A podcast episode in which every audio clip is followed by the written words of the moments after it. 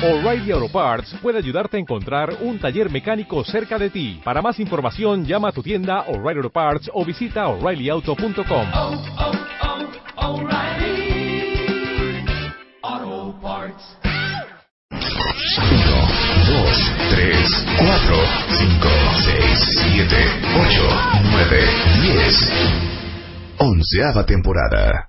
Marta de Baile. Solo por W Radio. Eh, saquen una caja de... ¿Qué tal eso? Pañuelos faciales. de Kleenex. Saquen una caja de Kleenex porque mm, el programa es fuerte, pero el programa es fuerte desde el principio. Digo, vamos a hablar sobre todo lo que no sabían ustedes sobre el hígado, vamos a hablar sobre las siete caras que tiene una mujer, inspirado en las diosas griegas con Aramán Orihuela. Pero este tema con el que vamos a empezar, no tienen ustedes idea las ganas que tenía de hablar de Las ganas que le traíamos. Las ganas que le traíamos a este temita. Y cero vamos a poner la canción de Maná, César. No. ¿Cómo Bueno. va? ¿Cómo va? Te lloré un río, pero no Ahora todo. llórame. Nana, te lloré todo un río. Ok, eso no vamos a poner. Ahora Eso no vamos a poner. beso. Miren, ¿Por qué? está con nosotros ahora sí que eh, un dúo de agasajo. Un dúo dinámico. El doctor Eduardo Calixto, nuestro, ya saben, doctor en neurociencias, neurofisiólogo por la UNAM. Bienvenido, Eduardo. Muy buenos días. Y lo juntamos, fíjense qué bonito combo les vamos a ofrecer esta Ajá. mañana, con el doctor César Sánchez Galeana, que es oftalmólogo, cirujano oftalmólogo.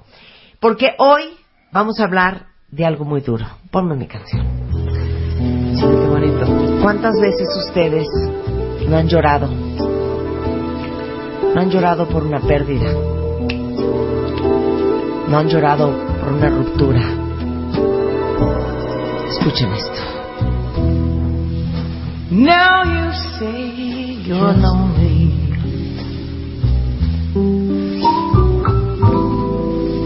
You cry the whole night through. Qué bonito. Déjala. Where you can cry me a river, cry me a river. I cried a river over you, over you. Qué canción. Now you say Qué bonito. Espérate. Manito. For being so untrue. Como dice cuenta dientes. Where you can cry me a river. Cry me a river. Porque sabes qué, hija? I cried a river over you. Para todas las que han llorado mares, no ríos, mares de lágrimas por cualquier cosa. ¿Cómo cuántas lágrimas hemos vertido ¿Habremos llorado? desde que nacimos? Desde el primer Bueno, les puedo de preguntar una cosa en Twitter. Sí. ¿Cuándo fue la última vez que lloraron? Remember, I remember that you said. ¿Cuándo fue la última vez que lloraste? Hijo, mano, creo que viendo alguno de esos videitos virales de maltrato o de alguna cosa, una semana, ¿Una semana? más o menos, viendo de todas A ver, doctor, ¿cuándo fue usted la última vez que lloró? neta, neta, Cuando, César. cuando, la, cuando yo, de la que yo me acuerdo más. No, pues eso fue hace años. sí. Sí, hace muchos A años. Cuando vi Titanic. O sea, tienes una enfermedad una por llorar enfermedad. por Titanic para empezar. No, O sea, ¿quién llora en Titanic? Salí muy emocionado. ¿Quién llora en. Titanic? ¿En cuál parte? Final En la del de... Cuando se hunde el barco. No, yo sabes en qué parte sí lloré, neta. Cuando están los músicos. Esa Esa es terrible. escena es bruta. Cero lloré en Titanic. Gran- No, hija, Cero ¿qué te lloré en? Titanic. Y aparte, oye, lloraste como en 1998. Sí. Bueno, ¿De sí, cuándo fue- es fue Titanic? ¿De cuándo es Titanic? ¿Me pueden decir? Dije cuando más me acuerdo. 2000, 2001, 2009, 2002, 2009, 2007, 2028, 2034. 74, 96. ¿Es neta que es la última vez que lloraste? No, no, no. ¿Es del es el recuerdo más 96, intenso Titanic? De cuando lloré. ¿Es el 96? Claro Sí. que no. Bueno, a ver, Eduardo Calixto. Eduardo Calixto es un hombre que llora. ¿Cuándo Sí. fue la última vez que lloraste? Y ahorita, hoy en la mañana. Ay, no. ¿Cuándo en el programa lloraste? Calixto. La muerte de mi mamá. La muerte de mi mamá en el 2010. Ay, no. Fue- La última vez estamos diciendo, Eduardo. La última vez, así como tal. Sí, pues así. ¿Qué? ¿Lloraste en el programa? ¿Lloraste en el aquí? programa, ¿En qué sí. momento lloró? Sí, cuando me despedí, que me iba y que tenía yo la nostalgia de no. Claro, de que te No, hicimos un ejercicio. Y sí, y además con Rebeca hicimos un ejercicio en donde hice un recuerdo. Sí, hicimos un re- unos recuerdos y, lloramos fue muy emotivo. recuerdos. Sí, sí, sí. Mira, esta, no fue que lloraste con esto, César. En mi vida te voy a dejar de molestar. Near,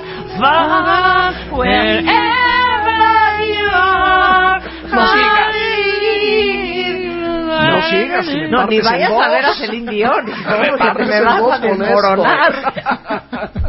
Estoy pensando cuándo fue la última vez Yo que chillo yo lloré. muy fácil. A mí ponme un videito y sobre todo en las mañanas, así como, ah, ya sabes, el típico, o de algo, algún maltrato, alguna injusticia, de, estos asiáticos. Yo lloro fácil también, pero hace mucho no lloro. ¿eh? Yo sí te digo esta, perdón, pero, pero, pero podemos hablar de el, el peor llanto de todos. ¿Por qué me quitaste a Diana Crowley? ¿Por qué me pusiste a la Celine? Este, ¿El cuál peor? ¿El que Este te es ves, el en, peor el, el que llanto te ves en el espejo y lloras más? el peor llanto de todos es empezar a llorar y después seguir llorando y después pararte frente de un espejo Claro, y llorar más. Y llorar más Sí, así. porque te ves y te das una autolástima de no güey es que y entonces te ves en el espejo y dices es que pobrecito de mí es que no lo puedo creer y entonces entre más lloras más lloras Lloras, sí, claro. horrendo y les digo una cosa, no es el tema de hoy. Si ustedes están en una relación que a cada rato lloran, Ay, adiós, ¿eh? no tienen que estar en esa relación. Exacto. Claro, ¿Estamos de acuerdo? totalmente. ¿Qué es eso de estar llore y llore? Yo sí aventé un par de relaciones con una lloradera de a tiro por viaje. Creo que hay etapas, ¿no? y Para la aparte, una cosa es llorar de tristeza. Sí, claro. Una cosa es llorar de frustración. De coraje. Una cosa es llorar de coraje. Llorar de miedo Llorar de miedo. Llorar de enojo. y de alegría. Y llorar de alegría. Y lloras de alegría. ¿Saben cuándo lloro también? A ver, pónganme aquí, estoy viendo, miren, si hay varias personas en- entre los cuentamientos que lloraron hoy en la mañana y Sí, unos que se durmieron llorando. Dormirse llorando es horrendo. Sí. Horrendo. ¿Sabes qué es horrible también? Estar sí soñando que lloras. Sueñas que lloras. Te despiertas. Y quieres seguir llorando, porque estabas llorando muy rico en tu sueño, pero ya no hay motivo para llorar, ¿no? Eso es horrible, cuando te cortan la llorada en un sueño, hombre. El peor llanto es dormirte llorando. Yo nunca me he dormido llorando. Bueno, ¿y qué tal llorar en la regadera? Llorar en la... Llorar en la regadera ¿Sí? es tristísimo. Yo lloré en la regadera durante una semana que fui a hacer un proye- proyecto a Toluca. Estábamos en un, en un hotel, toda la producción. Todas las mañanas yo lloraba. no quiero. Ay, no ya. quería estar ahí. No, es horrible Es llorar. espantoso. Es muy fuerte llorar. Y yo le decía a mi amiguita, a mi compañerita. Luisa, "No ¿cuándo fue la última llorar". vez que lloraste? Fue hace un par de semanas. ¿Qué te hizo el barbón? No, no, no. Sí. Este, ¿Qué te hizo? Murió algún, un, pues un ex compañero de, amigo de la prepa, amigo de muchos amigos. Yo no era tan cercana a él, pero sí Se ver a toda la gente que yo quería claro, llorar por él. Publicaron varios videos de, pues ellos como teniendo el último brindis con él y cosas así y lloré. Y Sí. lloraste. No, pues, Luz. ¿cuándo fue la última vez que lloraste? Hace como un año. No, ¿cuándo No, lloraste? hace como una semana. ¿Por qué lloraste? Luz? De frustración. ¿Ves? ¿Ves? ¿Sí? Sí, claro. La ¿Qué no te compró tu mamá? Uy, ojalá no sé lo que pasó aquí. No me acuerdo qué pasó, que me enojé ¿Que mucho. lloraste y de me a llorar. frustración? Mira. Mira. No es cierto, Luisa, tú lloraste hace una semana. Claro, con el ejemplo. Y lloraste el- por mi culpa. Ah, no, no fuiste tú. ¿Quién fue? Ah, no, en mi oficina. Ah, no, le dije a alguien y lloró. Ah, no, pero a Lu- Luisa, ¿no fu- lloraste por un ejercicio que hicimos? Que te dije, llora tú, ¿por qué estás llorando? Ay, claro, ¿por qué lloraste? Cuando vino Cala. Cuando vino Cuando Cala. vino Cala. Vino Ismael Cala a Lloré hablar de la Cala. vida. Sí, y, lloró Luisa con Cala. llorando. Bueno, yo lloro mucho en este programa. Es que ya me iba a bajar. Oye, Yo pero lloro mucho en este programa. Ya, chismosa, ¿y Claro. por qué, qué le dijiste a esa persona que le hiciste llorar? No, la regañé de algo, pero se puso a llorar y entonces luego se estaba riendo porque me dijo, qué oso. Porque te lo juro que cero estoy llorando porque lo- por lo que me dijiste. Sí, no, porque estoy estoy llorando por un cúmulo de cosas que pasaron esta semana. Ah, ah. Pero entonces yo así de, y entonces Blanca regañándome de, ya le hiciste llorar. Y yo, ¿verdad que no te hice llorar? Yo, no, no, no me No, hiciste yo sí llorar. les voy a recomendar algo. Lloren lo que quieran. Sí, no lloren de trabajo, fíjate. No, vale, no les vale la pena. De Es trabajo. No, pero te frustras y sí es No, bueno no, no. sacarlo. Pero Está bien, después- vete al baño a llorar. Sí, sí, exacto. pero no en el trabajo. Sí. Sí, pero No no, exacto. trabajo, te pero paras no por O sea, si te regaña tu jefe y lloras, no. No, exacto, no, lo hagan, no, es buen, no es bueno, Sí. porque ahí muestran esa parte vulnerable que no quieren mostrar ante ese ser poderoso. No, es que no ese es el punto. Sí, también Es eso. que, tiene- bueno, tiene ¿ustedes que ver. vienen de oyentes o qué? No, o Te voy a sea, decir cuál es y el- Elisa se ¿Cuál callan. es punto a no, de veras, qué pesadez. Ah, pero les voy O sea, los clásicos cosa. de como no es mi tema. Se quedó pensando en Jack. O sea, exacto, en Jack. interesante. Y en Rose. Pobre En Rose. Pero les voy a decir una cosa. No, les voy a decir una cosa. Les voy a decir por qué no es bueno llorar en el trabajo. Porque el trabajo es algo 100% racional. Sí, totalmente. Es no totalmente racional, es totalmente práctico. Entonces, llorar en el trabajo es mostrar que confundes la parte racional Sí, con la emoción. con la parte emocional. Y eso es lo que nos hace seres humanos. Pues ahí vas, el- el ahí vas a descomponer la alegría. El llanto es lo característico de la especie humana. Y aunque están viendo videos del elefante que llora cinco minutos porque perdió a su mamá, o del changuito, del perrito que ¿Y está Bambi? llorando ante la tumba ¿Y de, Bambi? de- ¿Qué me dices su- de Bambi? ¿Y Bambi? ¿Y Dumbo? Pobre, pobre Dumbo. ¿Y Dumbo? Bueno, ¿Y ese elefante es anecdótico. Sí, Lo claro. que pasa es ¿Y, que ahorita, ¿y Disney- Nemo? Ay, Nemo. Nemo. Sí, Ay, Nemo. la de Monster. ¿Cuál monster? que, se mu- que se le va Soli. Yo lloré. Yo lloré con Monsters No, Inc. ¿saben, ¿saben en qué película lloré? Desde que empezó hasta que terminó. O sea, no fue una ventana al cielo. No fue el campeón. No fue el campeón. El no fue Kramer versus Todo mundo- todo Kramer, nada de campeón- como lloró en el campeón. Lloré impresión. desde que empezó la película sin control en Baby el Porquito Valiente. Bueno, La primera escena, cuando le quitan al bebé a la mamá, ya ahí empecé a llorar. Sí, de la lloradera. Yo con Cinema Sin Paradiso, parar. fíjate. Desde el primer momento. Bueno, Cinema Paradiso no doy crédito como lloré. Y les voy a decir qué película Y no nunca he visto. tanto. Alfredo, Alfredo. Porque sé que si la veo, vas a llorar. voy a llorar sin parar. Nunca he visto Happiness. Ay, Vas a llorar. no puedo, Happiness no lo puedo manejar. No lo no- puedo manejar. Pero ya es no lo puedo manejar. Ya cuando quieran llorar, vean Happiness. Ya ahorita quiero llorar. Sí, Hay una película Sí, no- que se no llama, sabes. no recuerdo cómo se llama, pero es con Anne Hathaway y Jake Gyllenhaal. Ujú. Ujú. Ella tiene Parkinson. Pues sí Ah, la vi. claro, lloré Sí la vi. y lloré. No, cero lloré. Y lloré. ¿Saben con qué- a qué película nunca voy a ir? A ver, jamás. ¿Cuál? La vida es bella. ¿Nunca la has visto? Nunca la he visto. Pues eso es Y una no hermosa la he ido a ver y no la veré jamás porque sé que me voy a destruir. Todo lo que tenga que ver con niños y animales me muero. Bueno, es que Benini es un chantajista de las Claro. emociones. en Pero lo bonito de la vida no, es no, bella bueno. es cómo No, cuentan no, la historia, sí, porque realmente Pero no en realidad tiene un final feliz. no, no, cero feliz, ¿eh? Es, te voy a decir porque Sí, ya. Lalo nos va a explicar eso, porque te metes, o sea, generas empatía, es lo más humano, como decía César, entonces no puede haber, no puede un tocar puedes una no fibra llorar. más profunda que sentirte empático con el dolor de alguien más. Sí, No totalmente. quiero ver la vida es bella. De ¿Y hecho, cuando- es cuando llora tristísima? alguien, la nos misión es tristísima. La misión no tanto. Ay, la misión, Hija. con la eh, música de Ennio Morricone. Sí, pero no, la bueno, música, ¿de qué la escena y la hablando? música son unos paisajes Y maravillosos. mi gordo de Niro, no, hombre, subiendo con un peñasco con una cruz, no. A ver, los humanos, como decía, son los únicos seres vivientes que lloran en respuesta a emociones o al dolor, ¿no? Correcto. Porque los perros lloran, Sí. Pero no les salen lágrimas. Puede ser No, como sí. un, como un, ¿Los es- perros les salen lágrimas? Sí, ¿Así tiene, de llorar? todos tienen Sí, lágrimas, tienen es una No, cosa para no, lubricar. a ver, espérate. ¿Le salen lágrimas? Se le ve agüita en O sus sea, tienen lagrimales, pero no lloran con lágrimas. Ah, ¿Estamos de acuerdo? de y no por una emoción, es más como una reacción como con nosotros cuando lloramos de bebés, por una alerta, un dolor, un, algo físico. Claro, que quieren fun facts. Fisiológico. Esto es una joya. Las mujeres lloramos cuatro veces más que los hombres, ¿ok? Lloramos lo mismo hasta aproximadamente los 13 años de edad. Y luego, de los 13 años, las cifras cambian totalmente. Las mujeres, 30 a 64 veces, hasta 6 minutos seguidos. Y los hombres, entre 6 y 17 veces, y lloran máximo 4 Cuatro minutos. Sí, hace sentido. Ahora, les voy a decir otra cosa, porque las mujeres lloramos más que los hombres. Yo no sé si es porque, será Eduardo, porque a los hombres les dijeron que no deben llorar. Dicen que los hombres no deben llorar por una mujer que ha pagado mal.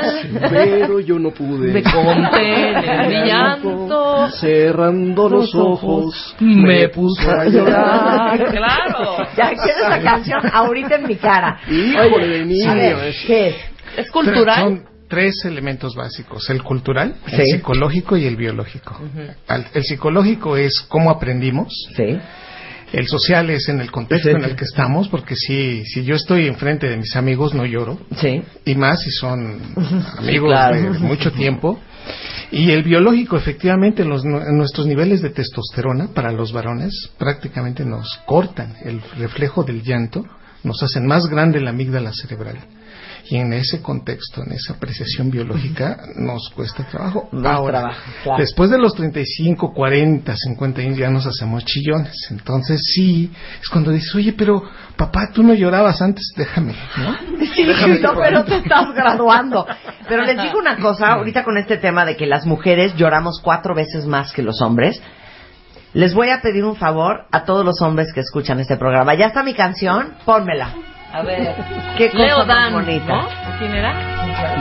Cuando Claro. te perdí, no me conformé Joya. con la realidad. Un presentimiento en mi pensamiento me dio la verdad. La humilde casita que fue nuestro nido, muy triste quedó. Solo tu perfume quedó en el recuerdo de aquel gran amor. Va. Tu procedimiento no. me hizo padecer, dejando en mi pecho una herida cruel al verte rendida por otra ilusión de celos y angustias. Mataste mi amor y dicen que los hombres no deben llorar por una mujer que ha pagado mal, pero yo no pude contener mi llanto, cerrando los ojos, me puse a llorar. ¿Qué tal el drama? Cerrando los ojos, me puse a llorar. que es más difícil. Claro, es más Y difícil. luego pónganos esta que dice... Déjenme si estoy llorando. Pero les digo una cosa, yo iba a decir algo ahorita. Con esto de que las mujeres lloramos cuatro veces más que los hombres, yo les voy a pedir un favor. Absténganse, no absténganse, absténganse todos los hombres que están escuchando este programa y todas las mujeres que incurran en este acto, que cuando una persona empiece a llorar, no le digan, ¿Qué te pasa? ay, vas a llorar otra vez. Sí, no, no, no, no, dejen que llore, hombre. Dejen que llore, Sí. porque, a ver, ¿qué? ¿Qué, Eduardo? El punto también es que depende del estado hormonal en el que se encuentre la mujer. En la etapa progestacional es Ajá. más fácil llorar. Sí. La progesterona las hace muy vulnerables, incrementa mucho el proceso inhibitorio de, de la actividad neuronal y en consecuencia, entre más progesterona, más lábil emocional es. Y hay un punto importante de eso, a nivel biológico.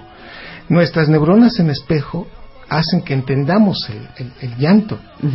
Lo que yo hice en ese momento no habla bien de mi salud mental. O sea, una gente que está llorando no puede reírse del llanto de otra persona. Claro, porque eso significa que tus neuronas en espejo no, No están funcionando bien. empático. Entonces, claro. automáticamente te- tenemos que empezar la empatía de alguien que está Ahora, llorando. puede ser que la señora ha llorado tantas veces que las neuronas en espejo del señor ya no reaccionan. Ah, eso también Eso sucede. también puede Sí, ser. Por supuesto. Exacto. Nos desensibilizamos. Bueno, a ver, eh, ahora vamos a hablar de las lágrimas. Empecemos por la parte técnica. A ver, doctor César Sánchez Galeana, ¿por Sí. qué las lágrimas son saladas? Bueno, las lágrimas contienen electrolitos, ellos tienen sodio, potasio, tienen cloro. Ajá. El sodio, bueno, es el que el, la- el elemento que jala el agua. Consumimos sodio en nuestra dieta, en la sal. El cloruro de sodio es es sal y esto pasa al torrente sanguíneo y por eso sudamos, la- el sudor es salado, por eso la orina, los médicos hace 150 años probaban la orina y veían en los diabéticos, por ejemplo, que tenía cierto dulzor, ¿no? Por ejemplo. Sí. Eh, Y las lágrimas, por eso las lágrimas no saben a sal, por su concentración de sodio, entre otras muchas cosas. Es por eso. Muy bien. Ahora, ya vamos a empezar formal y organizadamente. Venga. Explica qué es el llanto, Eduardo. Es la salida emocional de un proceso de sobreexcitación neuronal que está embebido en emoción. La emoción comúnmente que tenemos es la sensación de haber perdido o sentir separación y al mismo tiempo a través de esto llamar la atención de alguien. El llanto es, por lo tanto, una expresión tanto de la adaptación del cerebro con el ambiente como de un proceso aprendido previo. Entre más lloramos, nos desen- desensibilizamos a las personas que nos ven llorar, como lo dijiste. Entonces, no es bueno estar llore y llore porque las personas nos van a decir, ah, ya viene otra vez el llanto. Normalmente cuando lloramos, no podemos llorar por mucho tiempo porque el cerebro consume muchísima glucosa, muchísimo oxígeno. Si lo vemos desde la perspectiva Claro, cuando uno llora acaba agotado. Sí, por eso, lo, por agotado. eso lo decían lo de, de que te duermes. A ver, Sí. explica, explica. Sí, el cerebro incrementa su consumo de glucosa, su consumo de oxígeno. Le, llena, eso- le llega más sangre cuando Claro, lloras. Claro, por eso cuando lloramos empezamos a empezamos a meter más oxígeno, el cerebro incrementa su metabolismo casi un 20 o 30%, imagínense nada más en eso. Si este proceso es eh, o se da después de comer, vamos a llorar más. Por eso, fisiológicamente les digo, si usted está preparado para llorar, váyase a comer primero y va a llorar más tiempo. Sí. En términos generales, el proceso se autolimita. Por eso el llanto en este proceso de, de la percepción. No puedes discutir con alguien que está llorando si tu salud mental es adecuada. Si no estás bien, vas a llorar, va a llorar la persona y le vas a reclamar. Y eso habla muy mal de la persona que reclama. Eso quiere decir o que hay una neurosis o que hay un trastorno de la personalidad porque está desensibilizado a las lágrimas. No hay empatía. Bueno, regresando del corte, todo el mundo llora diferente. Vamos a hablar de las lágrimas de cocodrilo, vamos a hablar de este por dónde salen las lágrimas, vamos a hablar de los diferentes tipos de lágrimas, porque aunque no lo crean, el, el- la, digamos que el, el compuesto, la composición química de una lágrima de coraje, de una lágrima de ce- cebolla, De cebolla, o de una lágrima de Alegría melancolía, son totalmente diferentes. Eso vamos a hablar regresando. No se vayan. Ya volvemos. Marta de Baile, temporada 11. 11, 11. W Radio.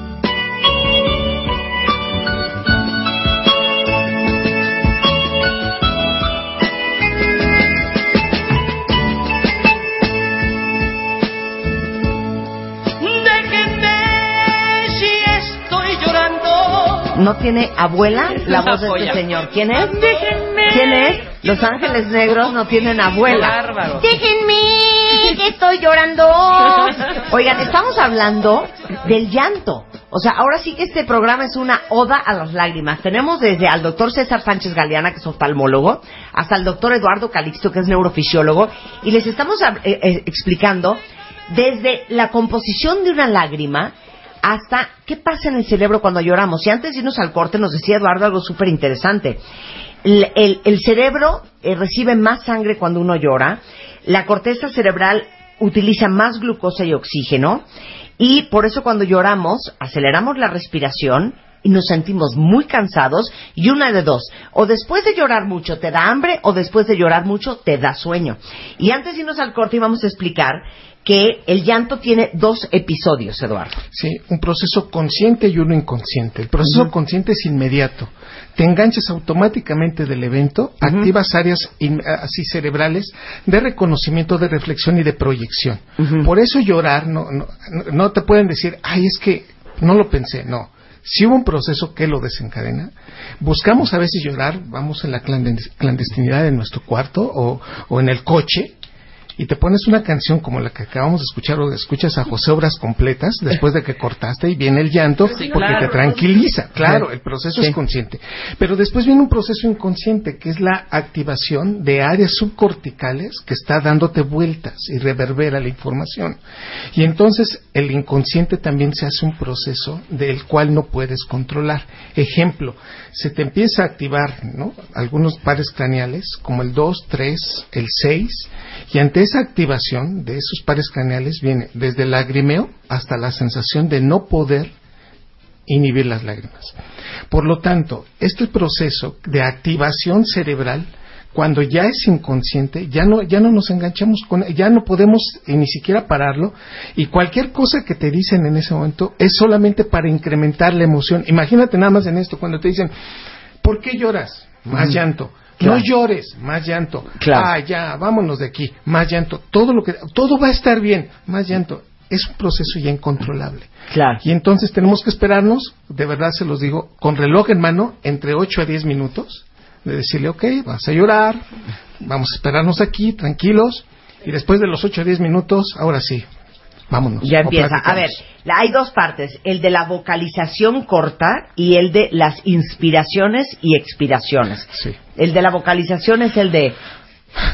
Es que yo te dije que no podía. Es que, te lo, te lo juro, hija, que... Es que... Ay, ay, no, qué horror, ¡Qué horror! Qué horror cómo se te va el aire. Sí, en ese momento eh, se incrementa muchísimo la activación de la sustancia reticular ascendente, se incrementa la activación de la amígdala cerebral, y esto es una cosa increíble. Las mujeres, teniendo la amígdala cerebral más pequeña, activan más el centro regulador respiratorio. Por eso una mujer parte de un proceso fisiológico para llorar más rápido que los varones. Y por lo tanto, el proceso de entrecortar las, las palabras es para respirar más rápido. El cerebro está limitando todo eso. Incluso si hay un dolor, el dolor se viene hacia abajo, te tranquiliza. Si en el proceso de poner atención, en ese momento es más la atención que vas a poner. ¿Por qué? Porque el cerebro está recibiendo más sangre. Claro. Y después de este evento viene la reverberancia que dan los ganglios basales. Es una palabra muy fea lo que acabo de decir, pero se empieza a dar vueltas todas las palabras que sean más potentes o altisonantes. Te pueden decir perdóname, de verdad, te pueden pedir 20 veces perdón. ¡Eh! Te pides perdón y luego peor. ¿Y qué crees? Dice, pero es que me dijiste eneja. Y yo dices, no, pero perdóname, es que te lo dije en un estado muy emotivo. Tenía una dopamina tan grande, mi corteza prefrontal no funcionó. 20 minutos y no para el proceso porque dijiste una mala palabra y esa se quedó reverberando. Claro. Imagínense ustedes la velocidad a la que funciona el cerebro. Nos tardamos 300 milisegundos en entender el contexto, o sea, en entender el insulto, Sí. la barrabasada, Menos la la patanería. Y entre 2 y 8 segundos sale la primera lágrima del ojo. Y si nos toman una, resonancia magnética en ese momento, son fuegos artificiales en el Sí, cerebro claro. y toda la activación de la corteza cerebral, un cambio neuroquímico que automáticamente se tiene que autolimitar en 8 a 10 minutos. Es de la emoción que podemos decir abiertamente que no puede durar más tiempo y que si dura si estamos hablando de trastornos de la personalidad. Claro. Ahora, ¿por qué dicen que llorar puede acabar en una adicción? Aquí el punto es que también liberamos endorfinas. Y fíjense nada más con esto. Por eso cuando tronaste, por eso cuando ya te lastima algo, saliste del trabajo, te peleaste con la jefa, etcétera, y te metes a tu coche y metes una canción que te recuerda épocas tristes o de plano dices, sí, ahí va, José José, ¿no? Pras, la metes y en ese momento empieza el lloriqueo, te tranquilizas. Y esta, esta es una consecuencia de que de liberar endorfinas. Te tranquiliza y liberas endorfinas. Y las endorfinas te hacen sentir placer. Bueno, estudios realizados ¿no? en Estados Unidos implica claramente este proceso en el cual que hay personas que buscan llorar para sentirse bien y entonces uno se queda pensando, a ver, no entiendo, no, no tenemos ningún problema, ¿por qué llegamos a esta discusión de estas lágrimas? ¿Por qué? Porque al Sí, final se siento siente rico. rico Es liberador. de endorfinas. Claro, Sí, claro. es li- ahora sí que es liber, eh, ahora sí que es liberador. A ver, doctor César Sánchez Galeana. Ahora vamos con oh, la parte eh, química. Sí. ¿Qué son las lágrimas y para qué sirven? Las lágrimas Y hay gente que no tiene. Si hay gente que no produce lágrimas, y hay gente que se preocupa porque no puede llorar ante una condición emocional. Las lágrimas eh, es un líquido que produce la glándula lagrimal y este líquido sirve para proteger la superficie del globo ocular, para nutrirlo y para evitar infecciones. Tiene tres funciones básicas funcionales y fisiológicas. La glándula lagrimal se sitúa donde en la parte superior externa del ojo. Si te tocas el reborde de la órbita, donde está la, la colita de la ceja, esa parte del hueso detrás debajo de la órbita está la glándula lagrimal. No se siente. Si miras hacia abajo y tocas hacia arriba un poquito la órbita, ahí está la glándula lagrimal. Y hay otras glándulas accesorias que se llaman de Krause y de Wolfring que complementan esta producción. Las lágrimas tienen tres componentes. Ajá. Uno, moco o mucina que se produce en la conjuntiva. Ajá. El moco permite que la lágrima esté pegada a la superficie de la córnea y que Ajá. permite que se nutra adecuadamente, O sea, que sea viscosa. que sea Lo que viene viscosa siendo su viscosidad. Algo así como pegostioso, Ajá. ¿no? Claro. O pegajoso. O sea, no es agua. Eh, no, la primera parte es moco. O sea, lo que te quiero decir es que si tú tiras una, una gota de agua de una botella de agua, de agua normal, no es la misma consistencia No, que una de- lágrima. Bajo, ninguna circunstancia. Bajo ninguna circunstancia. Claro. Ok. Exacto. Entonces, ¿Este moco. moco es la lagaña? No. ¿Cómo se llama? No, Mucina. mucina. Ok, Mucina. La, la- el- y esa mide .5 micras, la mitad de una micra y una micra es la, la milésima parte de un milímetro. Ok. En la segunda parte es la parte acuosa, Ajá. donde están la- el sodio, el potasio, el cloro, y esta parte acuosa es lo que le da el volumen a la lágrima. Es- Eso sí es agua. Eso sí es agua con electrolitos. Y la tercera parte es eh, la parte grasa, la que se produce en las glándulas de meibomio. Las glándulas de meibomio son las que están detrás de las pestañas. Cuando se pintan, cuando están ante el espejo este que magnifica y se pintan la pestaña, siempre ven una, ray- una serie de, de puntitos blancos o de perlitas. De, de puntititititos. Sí, esas son las glándulas ¿No son de esas meibomio. las que si se tapan te salen perrillas? Esas son. Pero a ver, entonces ya no entendí una cosa. De, de lagrimal no sale la gota que tiene ya incluida mucina, agua y el aceite. Sale de la glándula lagrimal. O sea, las, las lágrimas se producen en la glándula lagrimal que está en la colita de la Por eso, pero salen del lagrimal. No, o sea, del, en, la- del- en el lagrimal está el drenaje. Es como ¿Qué? el drenaje de la tina. Como la No, coladera. un segundo. ¿De dónde salen las lágrimas en el ojo? O sea, a ver. Ah, ¿de dónde se drenan? sí, no, o sea, yo empiezo a llorar. Sí, ¿De qué tubitos salen? De la glándula lagrimal. Por eso, ¿que sale de dónde? De La lagrimal. glándula lagrimal está, está en la colita de la ceja, debajo Ajá. de la órbita. Sí. Y se van al punto lagrimal, de donde se van a la nariz. Ah, claro, por eso es en La- lo que todos conocen como los lagrimales, la parte que está pegada a la nariz. por ahí se drenan como en la tina, esa es la salida natural de las lágrimas. Sí, claro. Por ahí, por ahí Esa es la llave. Exactamente. Ok. Eh, Y cuando estamos llorando, nosotros producimos punto dos mililitros de lágrima normalmente o en condiciones basales. Producimos 12 mililitros por minuto, 300 mililitros eh, en, una, en, un, en un día y 132 litros al año. A ver, no, espérate, no, es que necesito la fisiología de la lágrima. Sí. A ver, ya me están dando ganas de llorar.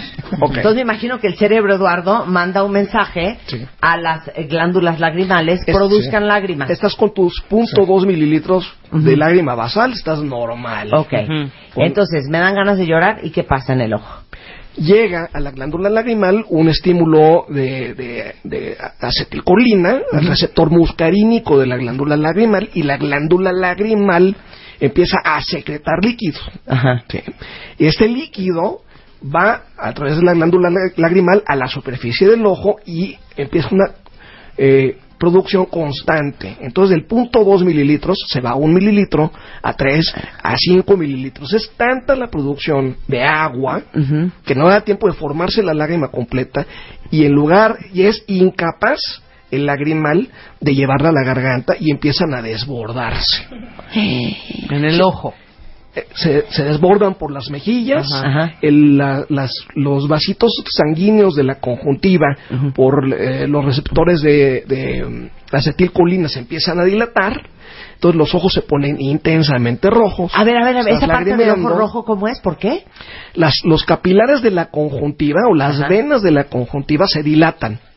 Si normalmente tú tienes el ojo blanquito, bonito, aunque se vea blanquito, bonito, tiene una tela que se llama conjuntiva y la conjuntiva está ricamente vascularizada. Está llena de pequeños capilares que no se ven a simple vista.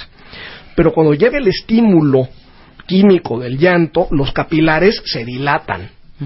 Llega mucha más sangre a la superficie del ojo, llega mucha más sangre a la conjuntiva y los ojos se ponen intensamente rojos.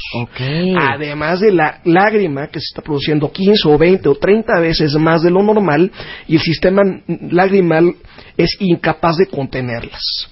Estamos empezando a tener este lagrimeo aunado a todo lo que decía el doctor Eduardo de la taquicardia, empieza a aumentar Ajá. la frecuencia cardíaca, empieza a aumentar nuestra temperatura corporal y empezamos a, eh, a vocalizar a los sonidos guturales del llanto, ¿no? Y, y al, eh, eh, Ahora, al suspiro, pregunta, al ¿de qué depende que las lágrimas te salgan o, o chorreen por el lagrimal hacia la nariz o hacia la esquina del ojo? es una cuestión eh, puramente anatómica. No puede O sea, de cantidad de- de sí, lágrima, sí. ¿no? No- normalmente y por, por gravedad se van hacia el punto lagrimal, ¿no? Sí. Esa es la, la- la construcción anatómica.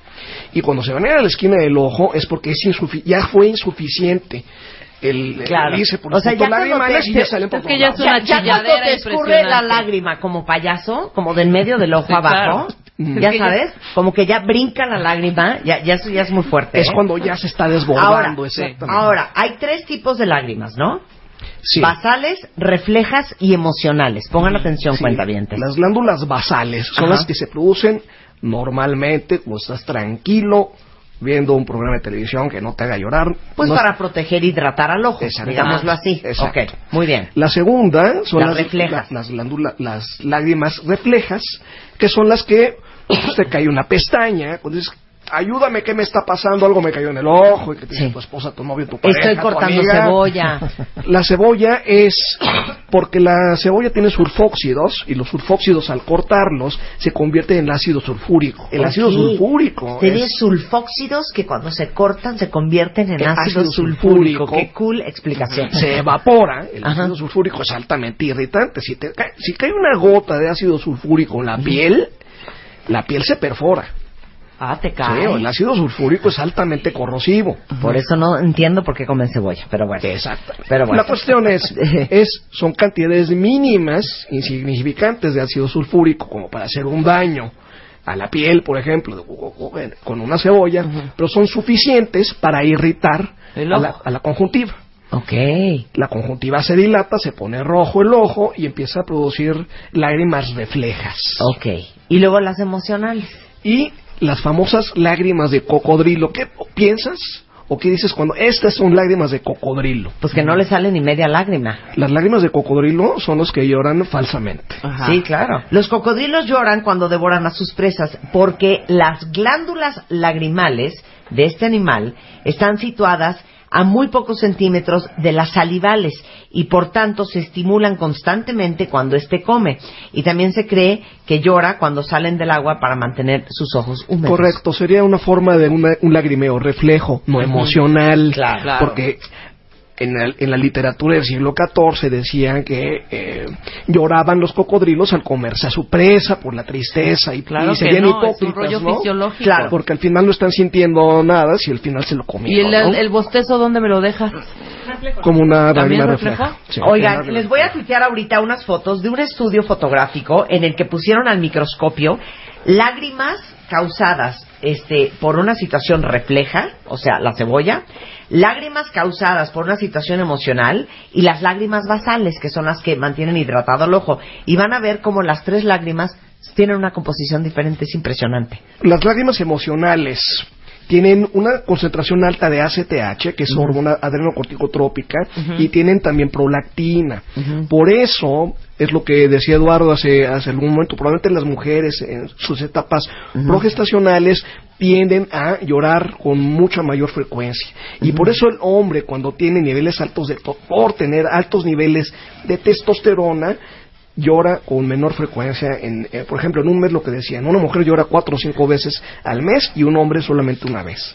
Y por la cuestión social, por eso dicen que los hombres no deben llorar. Dicen que los hombres no deben Y hay, llorar. y hay un elemento aquí muy, muy interesante. En un estudio en donde se les dieron a oler a varios varones viendo una película pornográfica, Ajá. lágrimas de mujeres que habían llorado por tristeza, ninguno de los hombres genera excitación.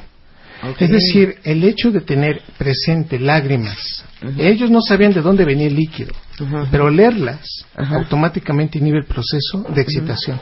Si por ahí todavía queremos in- inferir fisiológicamente algo, es que si alguien les dice, oye, es que hoy nos toca cooperar, ¿no? Y enfrente de ella, con las lágrimas, él le dice eso, evidentemente él no está, se- no está siendo sensible. Claro. El componente de las lágrimas. Por supuesto. Oigan, se van a morir de envidia. Pero el doctor César Sánchez Galeana nos trae un lagrimómetro. Explica, por favor. El lagrimómetro es Ajá. una tirita de papel Ajá. para hacer una prueba Ajá. que se llama la prueba de Schirmer. Ajá, Schirmer. Y es Ajá. para medir la, la producción basal y refleja de lágrimas. Ajá. Muy bien. Como ves, Entonces, esto tiene una cabecita.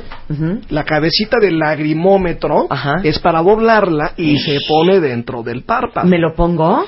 Si quieres, sí. ¿Me y, lo y te va a molestar y en cinco minutos tienes que llenar. ¿Es neta cinco minutos? Sí, es neta cinco minutos. O sea, no está cero está padre. padre esta prueba. No, no está padre. Yo ¿Y no esto sé qué vamos a saber? Por ejemplo, si yo tengo el ojo Tu seco, lágrima ¿se va a saber? refleja. Sí, sí sabe. ¿Se va a saber? Sí, sí se sabe. A ver, vémela poner. A ver, voy. No está padre. Cuando me operaron, me hizo muchas pruebas Ajá. en los preparatorios y justo una fue la prueba de Shimmer. Es lo, miedo. de toda la operación, es Ajá. lo único que sufrí. O sea, todo. imagínate. A ver, vas. Que te A la ver, pongan. va. ¡Ay! ¡No puedo! No lo Ya quites. lo quité. Es que raspa porque moví el ojo. Pero Sí. entonces, ya no me quiero hacer esta prueba. No, pues, entonces, es, ¿esta es una prueba lágrima qué? refleja. Ajá. ¿Y qué es lo que pasa? Irrita la superficie del ojo Ujú. y la glándula lagrimal tiene que lubricar. Es como si te cae una pestaña. Sí, la claro. glándula lagrimal empieza a producir y producir y producir lágrima y en cinco minutos tienes que ir- llenar 3.5 milímetros, centímetros de la, de la, del papelito. Bueno, no- ¿se la puede poner a alguien que no tenga que, Que lo- leer? no, que lo- tú no que tienes lo- que leer, póntela Yo tú. tengo dos lentes de contacto. Ah, ella tiene lentes de contacto. Ay, no se puede. No, porque a ti ya te la hicieron. Ujú. Bueno, ahorita que terminemos el programa, Lo no lo hacemos. me, me lo Ok. hago para ver cómo. Pero esa es la Ok. escala de Schirmer. Exactamente. De Schirmer. La prueba de Schirmer o la escala de Schirmer. Entonces tiene que llenar Ok. 35 milímetros en 5 minutos. Refleja y cuando es basal se pone una gotita de anestésico y la gota de anestésico te quita la sensación y por lo tanto el ojo deja de arder y ya mide cuánto produces naturalmente en 5 minutos que tiene que ser de un centímetro de la tirita reactiva.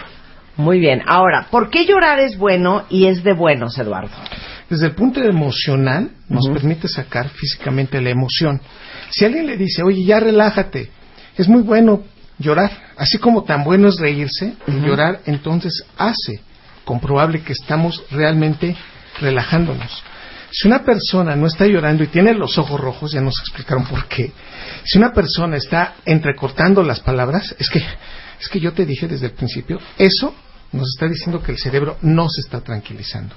Y por lo tanto, este evento puede hacer que a nivel del sistema nervioso central genere más tensión. Por eso llorar hace que lo emocional se inhiba y esto haga que este proceso nos tranquilice. No llorar sí nos puede llevar a trastornos emocionales, como la depresión, como un proceso de neurosis o por un proceso para terminar muy mal con alguien. Eso es lo que te iba a preguntar. ¿Por qué hay varios tweets aquí que dicen, no puedo llorar? ¿Sí? Y hay gente que de verdad es- puede estar en un funeral perdiendo a un ser querido y no pueden llorar. ¿De qué depende eso? Uno, del aprendizaje que tienen. Ya lo traemos de fondo. Lo hemos inhibido y eso nos hace adaptarnos muy mal o nos hace que prolonguemos la adaptación a un sitio o a una situación o a una relación. Pero no hay algo en nuestro cerebro que no funcione bien. No, en ese aspecto el giro del cíngulo no está interpretando adecuadamente emociones. Comúnmente las personas que son violentas o los, o los pacientes que tienen psicopatías generan este evento.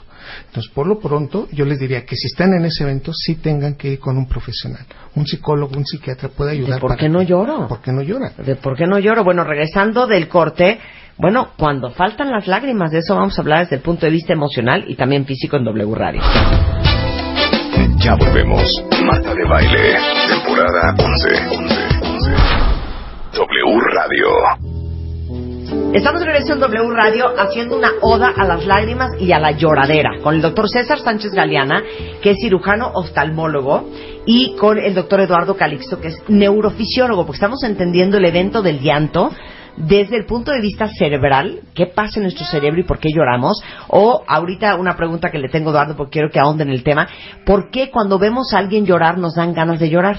¿Y qué pasa con la falta de lágrimas, César? La falta de lágrimas es conocido como ojo seco, ¿no? Que es una entidad clínica que es sumamente frecuente y hay di- diversos tipos de ojo seco. El ojo seco evaporativo. Como comentamos, la glándula de mebomio es la que produce la parte grasa de la lágrima. Si no tenemos una buena producción de la parte grasa de la lágrima, la lágrima se evapora mucho más rápido de lo, de lo normal.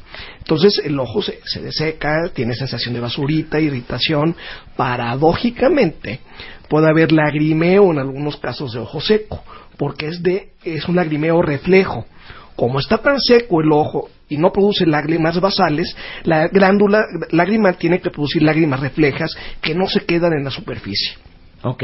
Cuando hay una deficiencia acuosa, es habitualmente eso es por enfermedades autoinmunes como la artritis reuma- eh, reumatoide, eh, como lupus eritematoso sistémico, en el que habitualmente los anticuerpos que se van contra las articulaciones, en la artritis reumatoide, por ejemplo, se van contra la glándula lagrimal. Ah. La desconocen, dicen a ti glándula lagrimal no te conozco, van, la atacan y la destruyen.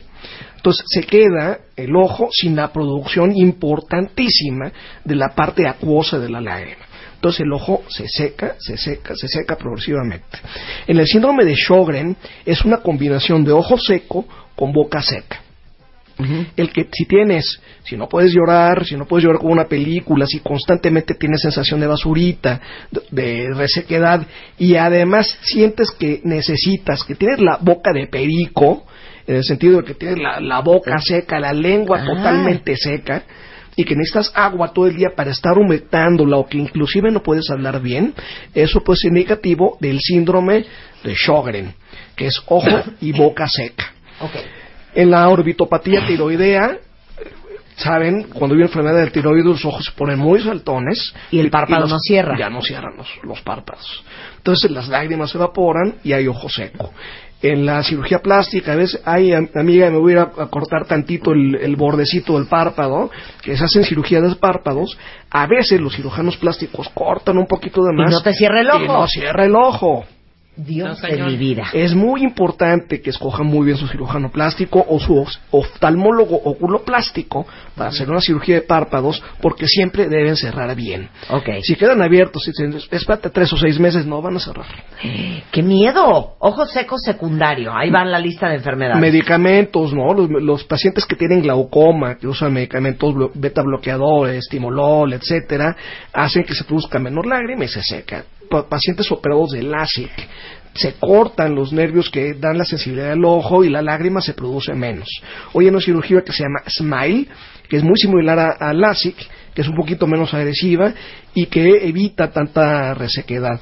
Enfermedades como enfermedad de Parkinson por los medicamentos, los anticonceptivos orales, el tabaco ocasiona resequedad de los ojos con frecuencia y eh, la enfermedad del día, ¿no? que es el, el ojo seco por el uso de computadoras, por el uso de, de gadgets.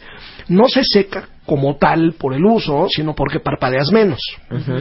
Si parpadeas 20 veces por minuto, cuando estás con el teléfono celular, parpadeas 10 o 5. Entonces la lágrima se evapora. Se evapora más rápido la lágrima y el ojo se reseca mucho más frecuentemente. Bueno, pero sí hay solución para el ojo seco. Sí, lubricación. Lubricación. Oye, eh, y ya para terminar, mucho preguntan aquí, ¿por qué Eduardo cuando ves a alguien llorar te dan ganas de llorar a ti? Primero se activa el giro del símbolo, interpretamos la emoción. Y este es un fenómeno netamente aprendido desde el primer año de edad y nunca lo vamos a perder.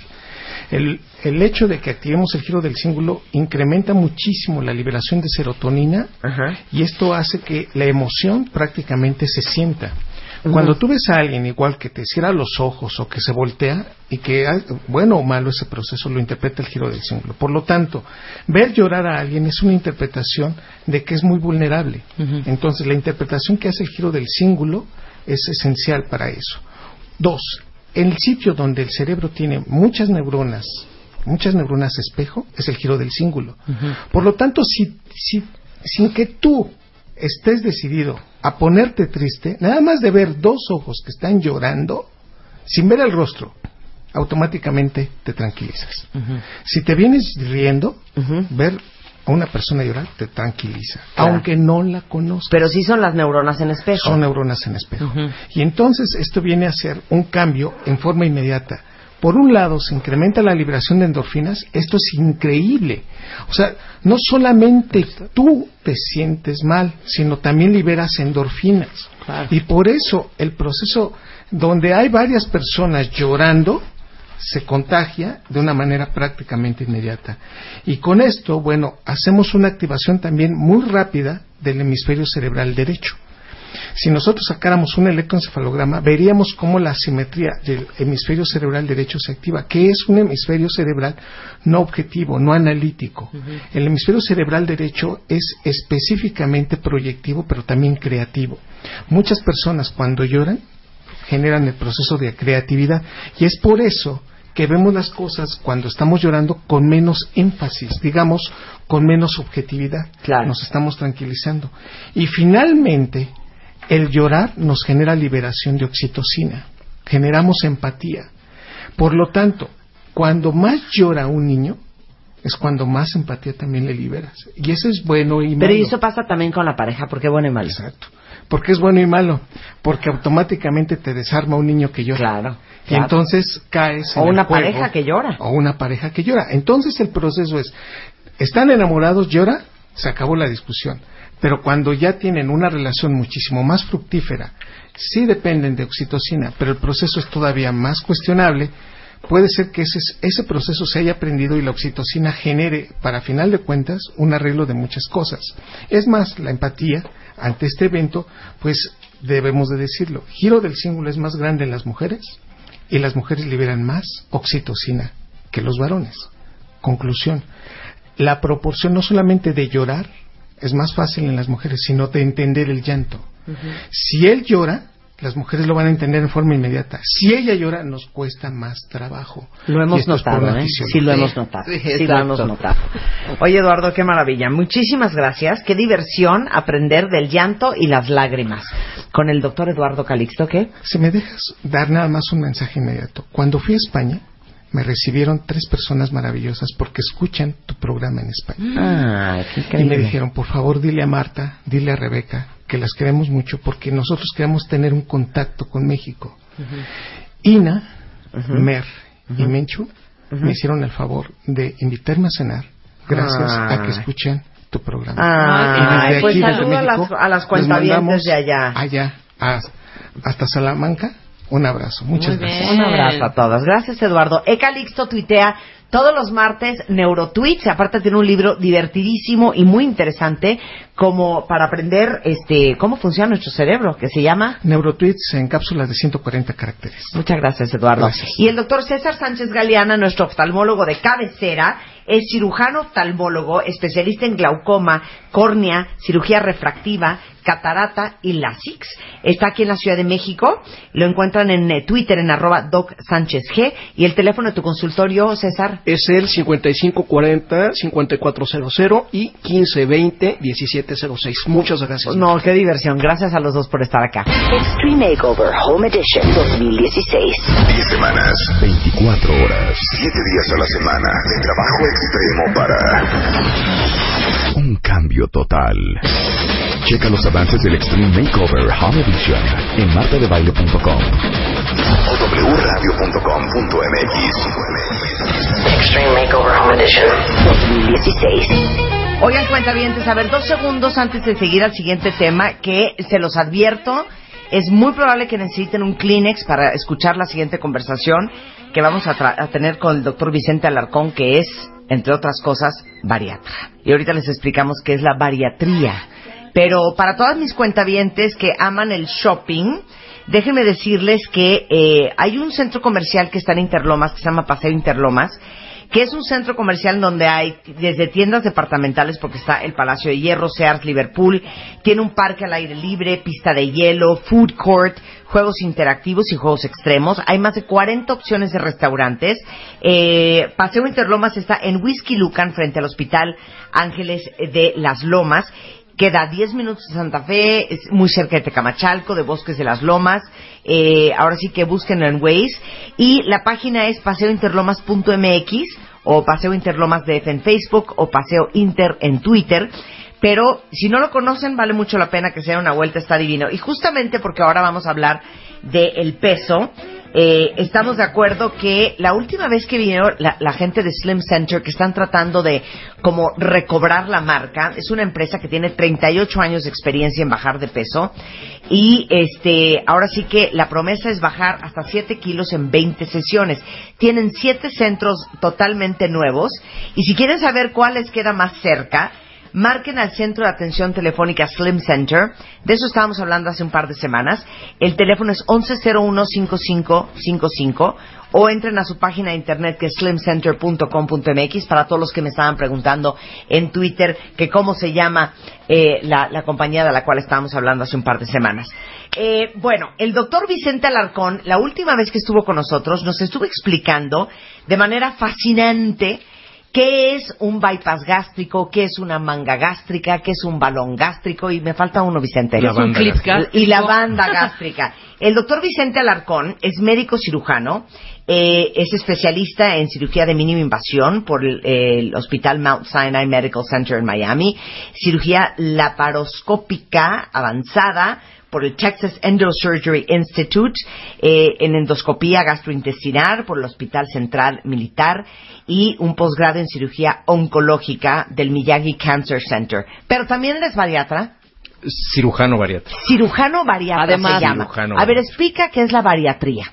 Mira, la bariatría es eh, el estudio y el tratamiento de los problemas de peso, en realidad, y es por eso que ahorita surgió como una especialidad, entre Sí, comillas, sí. que, que atacan como lo veían las nutriólogas, ¿no? Nada más que lo atacan de una manera un poco más integral, los bariatras, y se dedican específicamente al sobrepeso y la obesidad. A ver, ¿qué- ¿pero qué estudiaste tú? Ah, no, yo o sea, estu- aparte de, o, o sea, ¿qué estudiaste tú sobre bariatría? O sea, ¿qué sabe un bariatra que no sabe un cirujano general? Básicamente ellos se dedican más a lo que puede ser la dieta Ajá. específica, tanto Sí. antes como después de las cirugías, Sí. de los procedimientos Sí. quirúrgicos. Nosotros nos dedicamos a todo lo que es el problema de salud, es decir, a todo lo que es la detección de las comorbilidades, de todas estas enfermedades que existen relacionadas con la- obesidad y al tratamiento quirúrgico y o endoscópico de la obesidad. Sí, es la diferencia. Ellos dan Marta. la dieta Sí.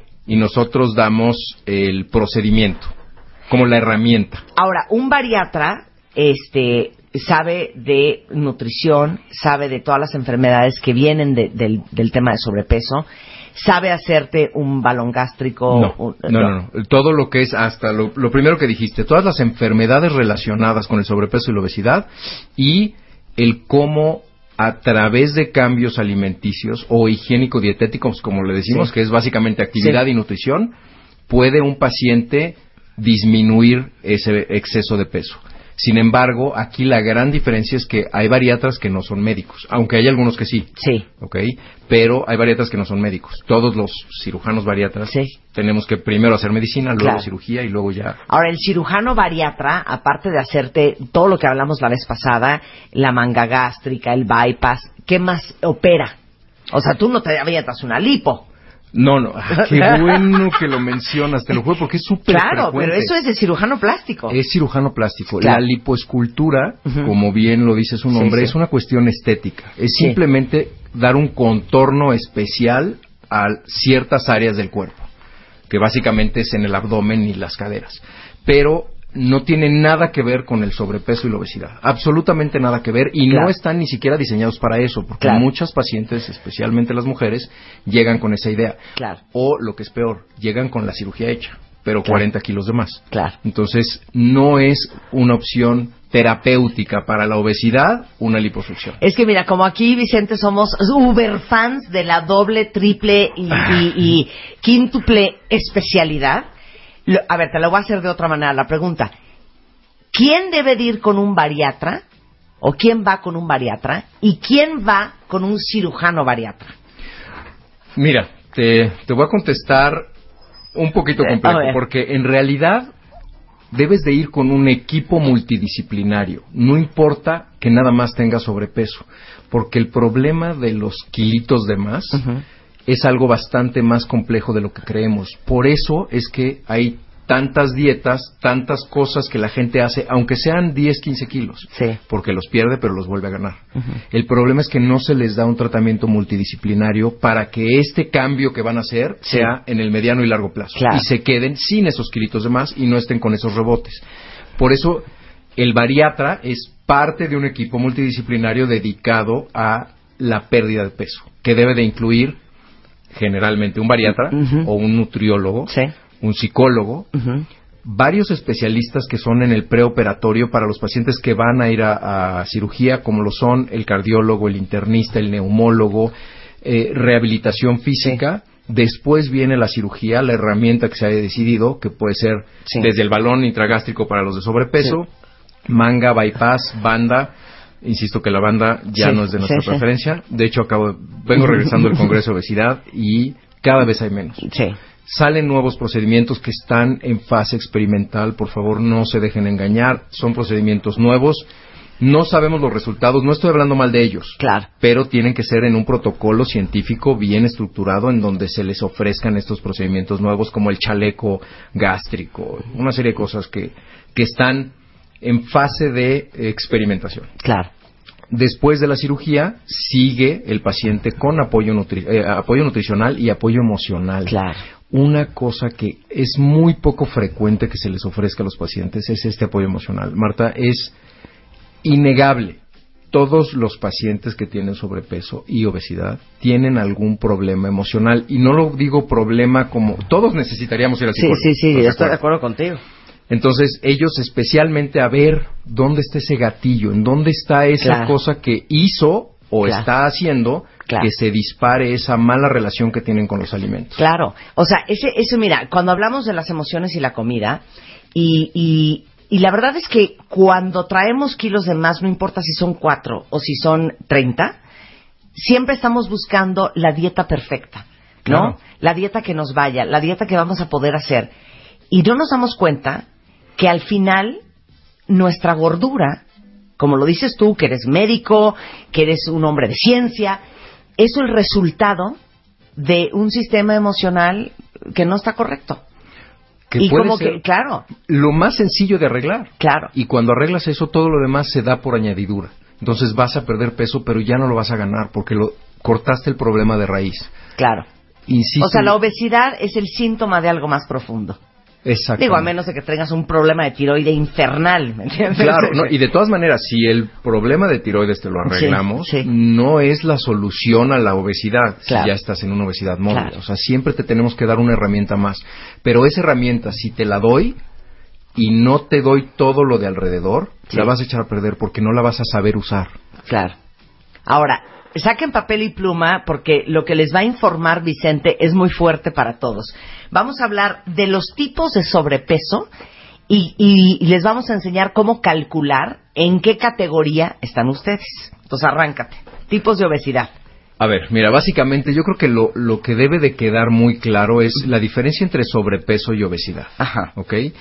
Y esto se determina de, de manera ahorita universalmente aceptada en los grupos científicos con el índice de masa corporal, Ok. que es una fórmula muy sencilla que es eh, el peso entre tu talla al cuadrado. Ok, ahora explícalo con peras y manzanas, ¿eh? A ver, Porque tú- Rebeca no se sabe la tabla del 7. No. A ver, va. Entonces, Entonces, eh, digo, hay muchas de estas calculadoras sí, en sí, internet que son fácilmente accesibles, todas gratuitas. Eh, pones tu peso, a ver, tu talla, ¿no? Mides Ok. 1.50. Yo mido unos 53, no seas grosero, Vicente. No me robes 3 centímetros. No, Unos no me- 53. no me refería a ver, unos bueno. 53. Ok. ok, entonces, ¿qué hacemos? 1.53 Ajá. por Ajá. 1.53. O entonces multiplican su estatura por su estatura. Por su estatura. Ese Ok. es el cuadrado de tu estatura Ok. es 2.34. Ok, entonces apuntan. ¿Qué número se le salió? Ok, una vez que salió eso, Eh, ¿Tu peso? Ajá. ¿Cuál es tu peso? No sé si lo... yo creo que ahorita estoy en un 53 y medio. 53.5 entre 2.34. Entonces dividen su peso 53.5 entre el número que le El salió número que antes. te salió del- 2.34. Tienes 22.8 22, 22. de índice de masa corporal. Ok. Que está perfecto. Ok, ya sacaron su índice de masa corporal, porque ahorita regresando del corte, les vamos a decir, según el número que salió, en qué categoría caen ustedes, si es en sobrepeso o si están en obesidad. Eso en W Radio. Ya volvemos. Marta de Baile, temporada 11. 11, 11. W Radio. Estamos de regreso en W Radio platicando con el doctor eh, Vicente Alarcón, es médico cirujano, bariatra, y estamos hablando de qué tipos de obesidad y de sobrepeso hay y en qué categoría caemos cada uno de nosotros. Ya les explicamos antes del corte cómo sacar su índice de masa corporal, que es multiplicar su estatura por su estatura y después tomar lo que pesan y dividirlo entre el número que le salió antes. Es correcto. El número que le salga, a mí me salió 22.5, ese es su índice de masa corporal. Ahora les vamos a dar las categorías de sobrepeso hasta obesidad. Es correcto. El, el índice de masa corporal son los kilogramos por metro cuadrado de superficie. Es nada más para que sepan, pero Sí, la verdad sí. es que ese numerito es el que te va a determinar. Ok. De 20 a 25 Ujú. es alguien que tiene un peso adecuado. ¿Ok? De 25 a 30 se considera Pero ¿cómo se llama esa categoría? De 20 a 25. ¿Así peso adecuado? peso saludable. o Peso peso- saludable. Peso saludable. Peso saludable. Ok. ¿ok? Eh, el sobrepeso es de- Espérate, te tengo que volver a interrumpir. que estés en peso saludable no significa que no puedas dar tu bajadita. Qué excelente pregunta y comentario. Te voy a explicar por qué. Digo, algo- porque yo con un menos 4 estaría muy bien también. Es que no sería menos 4 en kilos. Lo que vas a cambiar es tu porcentaje de grasa corporal. Y eso casi todos lo necesitamos. O sea, si tú te ves al espejo y ves una lonjita o ves una Sí. pancita y demás, eso es grasa que tienes de más. Sí. Y eso es- se mide en porcentaje. Puedes estar en tu peso saludable, en Sí. el índice de masa normal, pero tener más grasa de lo habitual. Claro. O de lo saludable. Claro. Ahora, también dentro de estos porcentajes de grasa depende mucho de tu constitución, cómo te vas a ver. Depende de tu constitución y de tu actividad física. ¿Por qué? Tú ves a una persona de 15% de grasa y uno puede ser un eh, eh, fisicoculturista que no tiene mucha grasa, pero toda la tiene dentro del músculo. Sí. O puedes ver a una persona que está delgada, Sí. pero sin ese marcado muscular tan, eh, ¿no? Tan, eh, ¿cómo se llama? Tan marcado. Sí, claro. Entonces, tu porcentaje de grasa no define por completo el cómo te vas a ver. Sin embargo, ese porcentaje sí depende mucho de eh, la salud que puedes tener, Claro. especialmente en la grasa abdominal. Claro, no es que yo les quiera robar la alegría, pero todos los que salieron entre 20 y ¿qué es? 25. Sí, entre 20 y 25, o sea, no canten victoria, porque después de este índice de masa muscular deberíamos de agarrar todos un plicómetro para ver cómo está nuestra grasa y qué porcentaje de grasa versus músculo tenemos en el cuerpo, porque puede ser un flaco bastante grasoso o un jugador de fútbol americano que es un santo mastodonte sin nada de grasa. y que tenga incluso sobrepeso. Claro. Es por eso que estamos peleando que la Organización Mundial de la Salud cambie las indicaciones de cirugía por el porcentaje de grasa y no el índice de masa corporal. Ok, ahorita tocaste un punto que les va a doler en el alma. Grasa abdominal. La grasa Ya olvídense de si están nalgonas o nalgones, caderones, si tienen gordos en la espalda, si traen unos brazos este, infernales. La grasa abdominal es preocupante. ¿Y esa cómo se mide? Mira, esa la mides básicamente es con una cinta métrica y te la mides a la altura del ombligo, parado recto sobre el espejo y en la altura del ombligo las mujeres deberían de tener menos de 90 y los hombres menos de 100.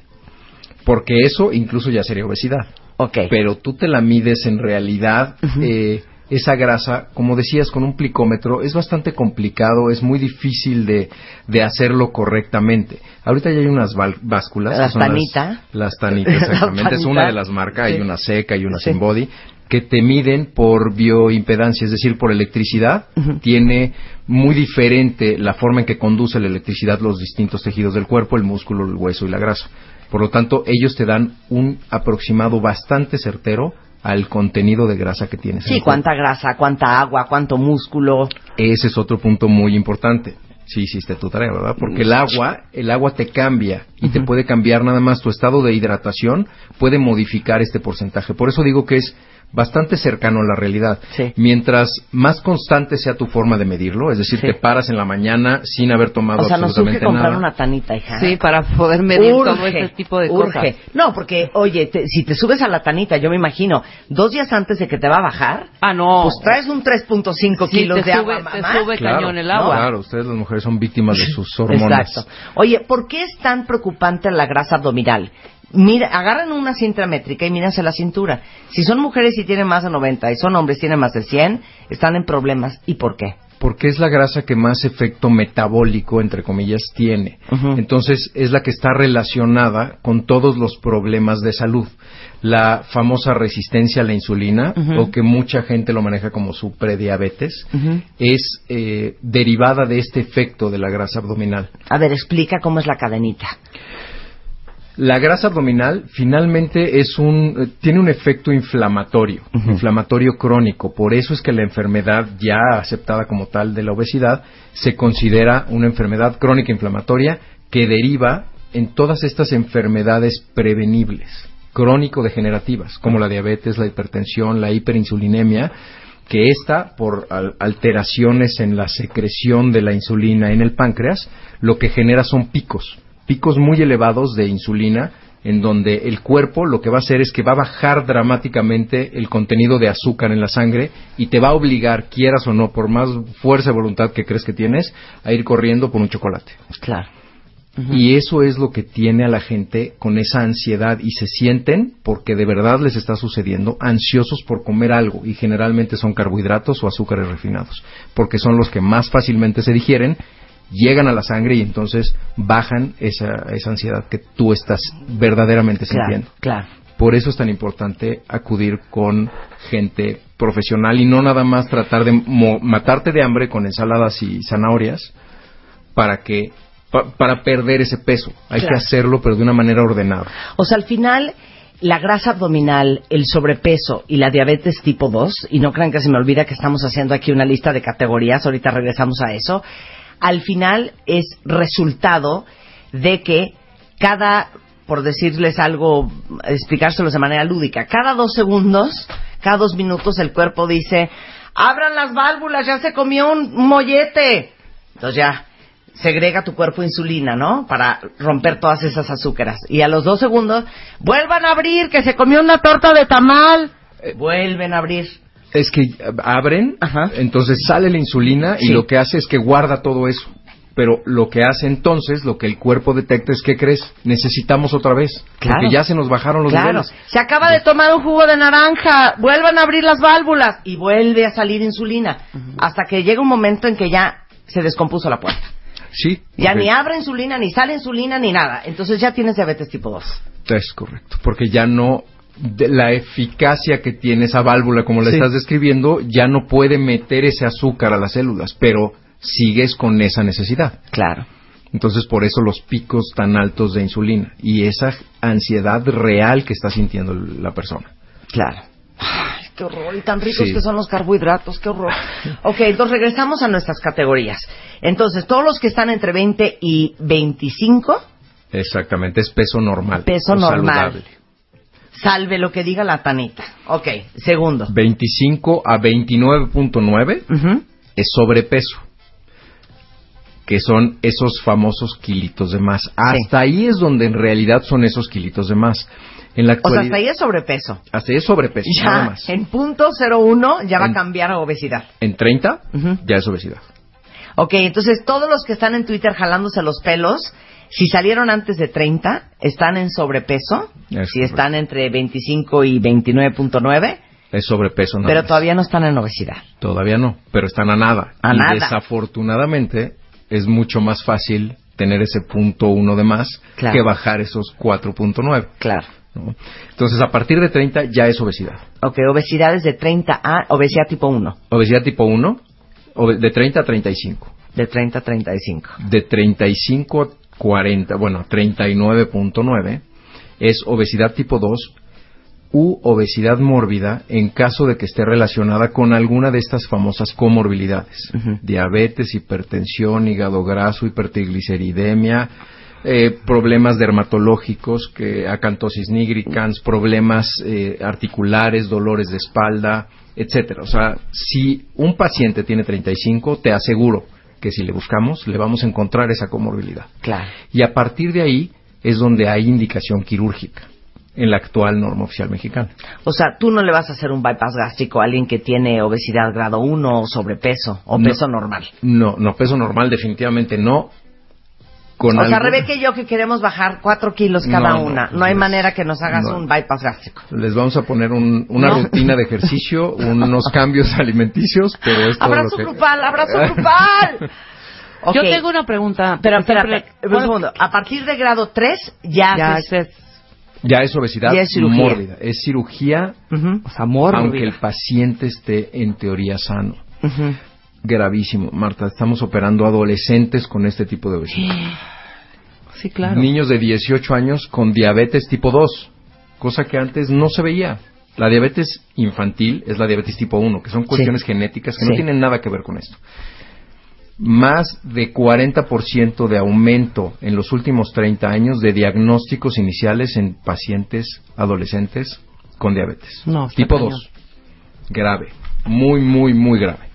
Estamos pensando que si no se hace algo en la tendencia que existe en la actualidad, por primera vez la humanidad va a haber una disminución en la expectativa de vida al nacer. A ver, yo te voy a decir una cosa. Ya, ahora sí ya me enchilé con lo que me dijiste. Miren, yo comprendo, comprendo muy bien que es tan difícil controlar la alimentación de un adolescente. Es tan difícil. Y yo me acuerdo en mí misma. Mi mamá me llevó a qué doctor, qué pastilla no me tomé. Yo creo que hasta anfetaminas me metí, Chihuahua. Porque era una obsesión el tema del peso espantosa. Aunque yo tra- a lo mejor traía 5 o 6 kilitos de más en la adolescencia. Y era tan difícil para mi mamá controlar que era un tema más de obsesión, de que yo me viera lo mejor posible. Pero hoy, cuentavientes, desafortunadamente, no es un tema de que tu hijo baje de peso para que tenga pegue en prepa. Es que tu este. hijo baje de peso porque qué horror que viva el resto de su vida con diabetes tipo 2. ¿Qué hacen?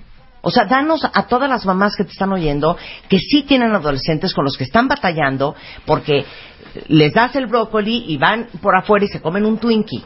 O sea, te los llevamos a ti. ¿A dónde los llevamos? Eh, es un problema muy grave. porque Mira, no hacen caso. No.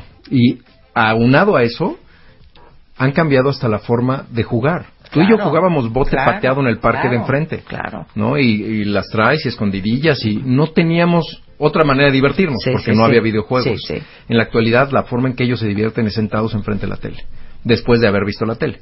O sea, ¿ves adolescentes tú? Sí, ¿Te estamos- podemos llevar a nuestros hijos? Sí, claro que sí, con gusto. Ahorita estamos haciendo una campaña de cirugía en adolescentes que es- tiene que tener ciertas características y obviamente que el riesgo-beneficio sea me- mayor Claro. para la, para la Claro, cirugía. claro. Pero vemos adolescentes como te los estoy describiendo, con 45 de índice de masa corporal, resistencia a la insulina, algunos de ellos ya con diabetes, algunos de ellos con hipertensión. Claro. Su expectativa de vida está disminuyendo. Ahora, pero aunque no acabes operando a nuestros hijos, yo estoy pensando, tú tienes un equipo multidisciplinario Así que a lo mejor ya cuando vean que ya, ya no es chiste de el nutriólogo, la dieta que sacamos de una revista, no, ya una cosa seria, a lo mejor ya se organicen y, y lo tomen con, con la seriedad que merece. Es lo que decíamos al principio, necesitamos darle también apoyo emocional a todos estos pacientes, incluidos a los adolescentes y más a los adolescentes. Como bien sabes, y te acordarás, pues es cuando realmente no sabes ni quién eres, ni qué quieres, ni a dónde vas, y este apoyo es fundamental en todos los pacientes con obesidad. Imagínate en estos adolescentes que están teniendo tantos conflictos. Claro. Y un paciente adolescente con esa autoestima que tiene por ser obeso, créeme que lo que más requiere es apoyo emocional para saber manejar primero sus emociones y que como resultado vamos a tener un control del peso. Por supuesto, miren, si uno de adulto, cuando está pasado de peso, andas como alma que te lleva el diablo, andas del peor humor, porque traes el autoestima en el suelo y eso que ya estás bastante madurito, ahora imagínense con el nivel de fragilidad Emocional. y de indefinición que tiene un adolescente emocionalmente frágil, este, todavía tratando de ver cómo embona en la sociedad y con sus cuates, con la autoestima en el alma de un hilo, este, y con sobrepeso. La verdad es que se ven siempre Sufren son mucho. sufren mucho pero no lo aceptan Claro. no lo aceptan porque Claro. siempre acuérdate que es el gordito simpático Claro, no y es el que siempre quiere quedar bien es el que a todo mundo le cae bien porque siempre hace como todo lo necesario para encajar Sí, claro. no pero en realidad por dentro está sufriendo mucho Por ahí es donde nosotros debemos ayudarlo Por supuesto. Ahora, dependiendo de en qué categoría estén de eh, eh, peso normal, sobrepeso, obesidad grado 1, 2, 3 o 4, los tratamientos son diferentes. No todo el mundo necesita un bypass gástrico y los que están a lo mejor en grado 1, 2 o 3, pues con una dieta que sacaron de una revista, pues no va a jalar. no va a jalar definitivamente y por eso invariablemente los pacientes que llegan, de hecho es parte de los criterios para incluir a un paciente en un tratamiento quirúrgico. Necesita haber hecho un tratamiento formal con dieta, con seguimiento con un nutriólogo por lo menos seis meses. Bueno, todos han hecho no seis meses, y no Sí. con uno, con cinco por lo menos. Han hecho todo tipo de dietas, pero estas dietas no funcionan porque no están atacando de forma integral el problema. Sí. No es, insisto, no es nada más la cirugía. Yo Sí. nada más, si lo opero y le digo nos vemos en un año, va a regresar prácticamente igual. Necesitamos darles todas las herramientas necesarias que están comprobadas que funcionan en el largo plazo. Claro. Entonces, el paciente con sobrepeso no tiene indicación quirúrgica, pero sí hay forma de ayudarlo a bajar de peso y mantener ese peso saludable, como apoyo nutricional, apoyo emocional, rehabilitación física. Y nosotros ya les incluimos incluso después un cambio Una lobotomía. una lobotomía. no, no tanto, pero sí. después de perder peso, les ayudamos con el cómo se ven, el cambio de imagen, Claro. ¿no? El que a las mujeres les enseñen a maquillarse de acuerdo a su tono de piel, el tipo de, de cabello, etcétera. Como que todo eso lo, lo van ellos transgiversando en su imagen. Sí, procesando el nuevo tú. Ese nuevo yo a muchas personas les da miedo. Claro. Porque ya están os- acostumbrados al otro yo, con Sí. el que ya vivían cómodos, con el que se sentían Familiares. no seguros, Sí. pero sí acostumbrados. Sí. ¿no? Y hay muchos cambios en las relaciones interpersonales, en las relaciones de pareja, y todo esto porque a veces son víctimas incluso de abuso dentro de la familia o dentro Claro. de su relación de pareja. Claro, Y que es ese abuso que Claro. está muy velado, claro. Pero que obviamente siempre te está dañando, ¿no? Emocionalmente. Claro. Y cuando lo ven que ya no ya no tienen por qué estarlo tolerando, pues hay muchos cambios. Claro, eso es sobrepeso. Y luego cuando entramos a obesidad grado 1, 2 o 3, ¿cuáles son los tratamientos? Miren, la obesidad grado 1 ya existen algunos procedimientos como la banda gástrica, que es lo que está sí, aceptado ahorita. No lo recomiendo mucho. Hay muchas cosas que podemos hacer con ese tratamiento multidisciplinario, pero bueno, es una opción que es válida. ¿No? A partir de grado 2, con las enfermedades que te había comentado, eh, ya está la manga y el bypass gástrico como indicación quirúrgica.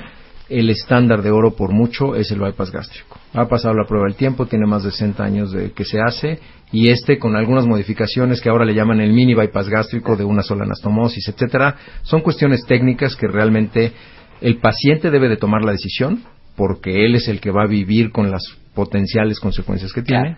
Ese es grado 2, a partir de grado A 2. partir de grado 2 ya tienes indicación quirúrgica. Ok, te voy a hacer una pregunta infernófera.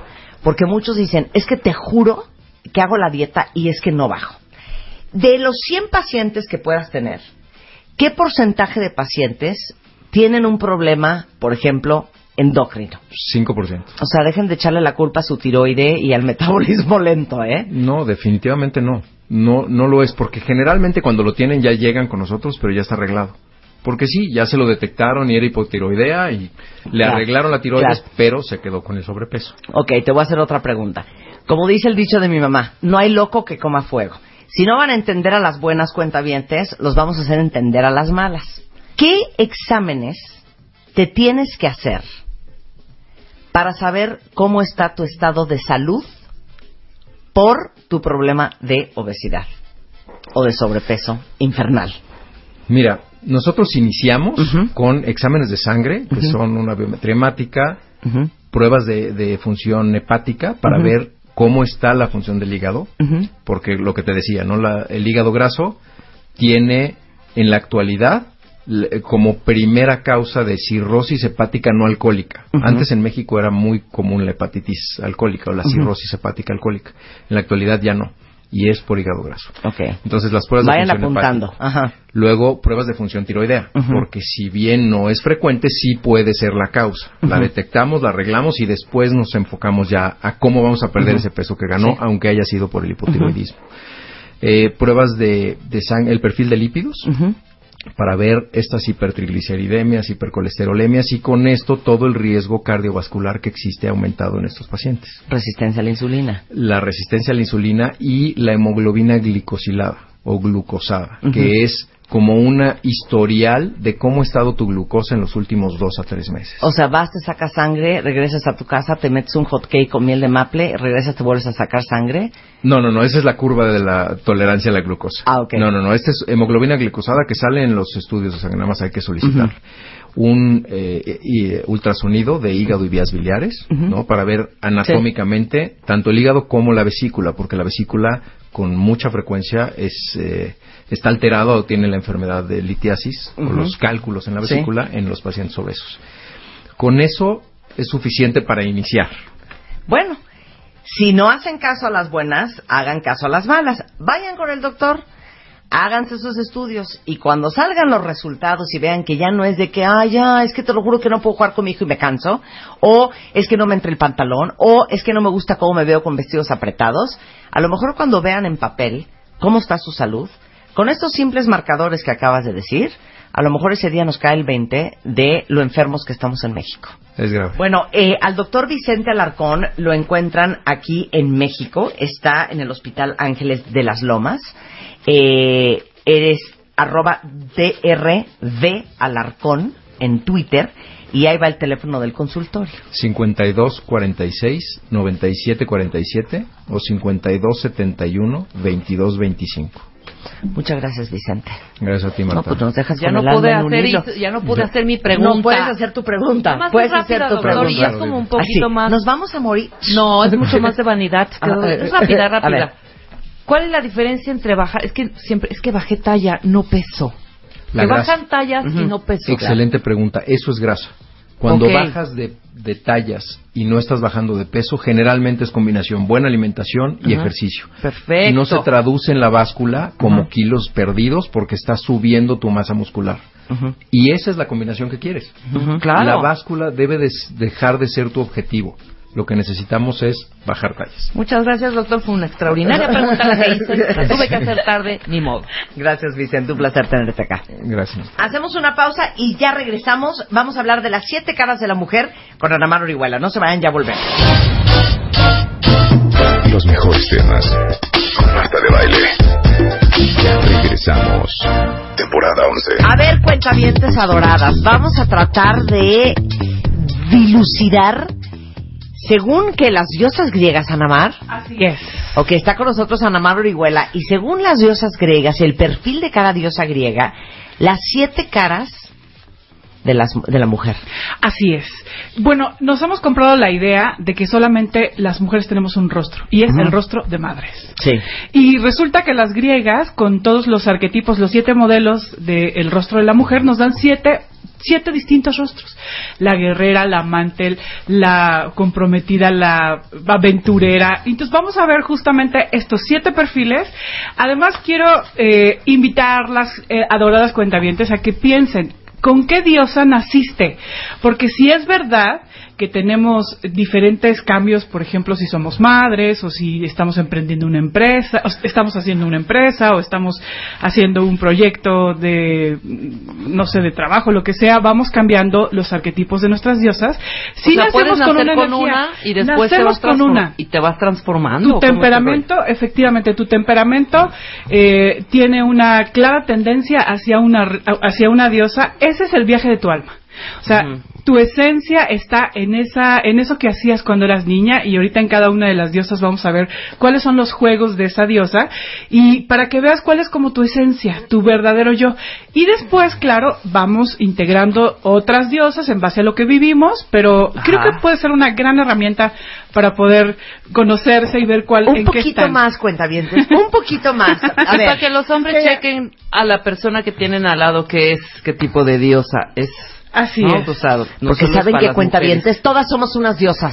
Todas. Ok, Así es. a ver, venga. Bueno, tenemos, vamos a dividir a las diosas en dos. Una, las diosas vulnerables, que vamos a hablar primero de las diosas vulnerables. Ajá. En la mitología es interesante porque las diosas vulnerables vienen a, a aprender a través del dolor. Todas giran en torno a alguien, por ejemplo, la primera, que es la Demeter. La Demeter, o lo que yo llamo la personalidad, la madre. La madre es una mujer que desde chiquita viene y su, su gran juego es hacer mamá. Es la niña que ves con las muñecas, que les gusta alimentar, hacer la comidita. Su juego es hacer mamá, ¿ok? Y es una mujer que, que eh, se ilumina, que se ve feliz cuando nutre, cuando aconseja, cuando escucha a los demás. Es una mujer abundante. Por ejemplo, cuando te invita a su casa, le gusta ah, hacer grandes comidas, le gusta recibir bien a la gente, es una gran anfitriona.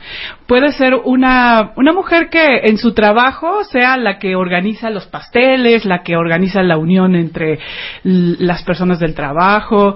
Eh, es, una, es una mujer Ajá. que, digamos que encuentra una gran felicidad al ser mamá. La, e- podría ser una eterna embarazada. Ok, pero ojo, porque puede ser que sea mamá de sus hijos o mamá de otros. Sí, también, no, claro. mamá de los amigos, mamá de los hijos de los amigos, O sea, mamá, enfermeras y doctoras mamá de, de sus, sus hijos y hermanos. sus maridos. Exacta, enfermeras, doctoras, terapeutas. de la- de la vida, o Mujeres sea. con mucha necesidad de ser mamás de todo el mundo. Y, y efect- esto que, me- que comentas me encanta, Marta, porque efectivamente, o sea, todos tenemos una parte luz y una parte sombra en la personalidad.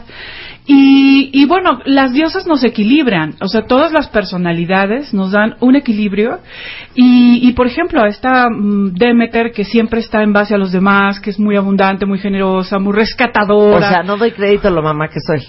Sí, yo te ubiqué perfecto, ya sé. Y eres, eres de las vulnerables, ¿o? porque ahorita Ma- vamos a mamá ver y las soy mamá y rescatadora. Ajá. Ahí se me apuntan todas las que sean así cuentavientes, Sí, por sí, favor. sí.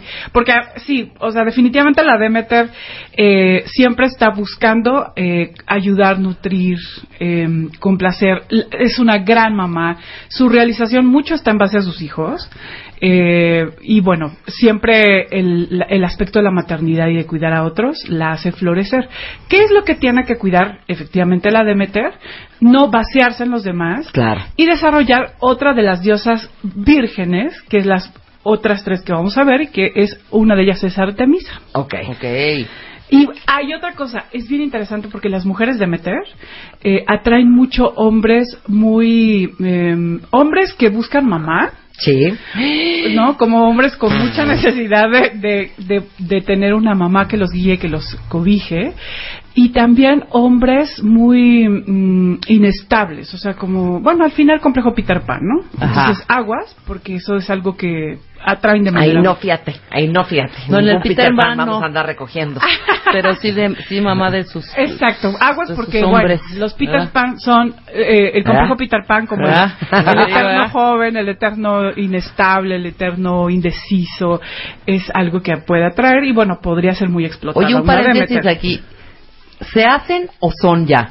Haz de cuenta, por ejemplo, si llegan a la mujer, la mujer atrae X hombre. Ajá. ¿Esa mujer hace al hombre necesitado o, se- o- o ya viene necesitado el hombre, Sí, pues? sí, definitivamente ya tiene una resonancia Sí, con la energía claro. de la Demeter. De la de meter, claro. Sí. O sea, Ahora- de aquí soy, cómo no. Tú- todo depende de lo que tú permitas, ¿no? Cuando eres muy rescatadora y empiezas de inmediato a prestarle la tarjeta de crédito y a resolverle el conflicto, Claro. este, eh, empieza a permitirse más.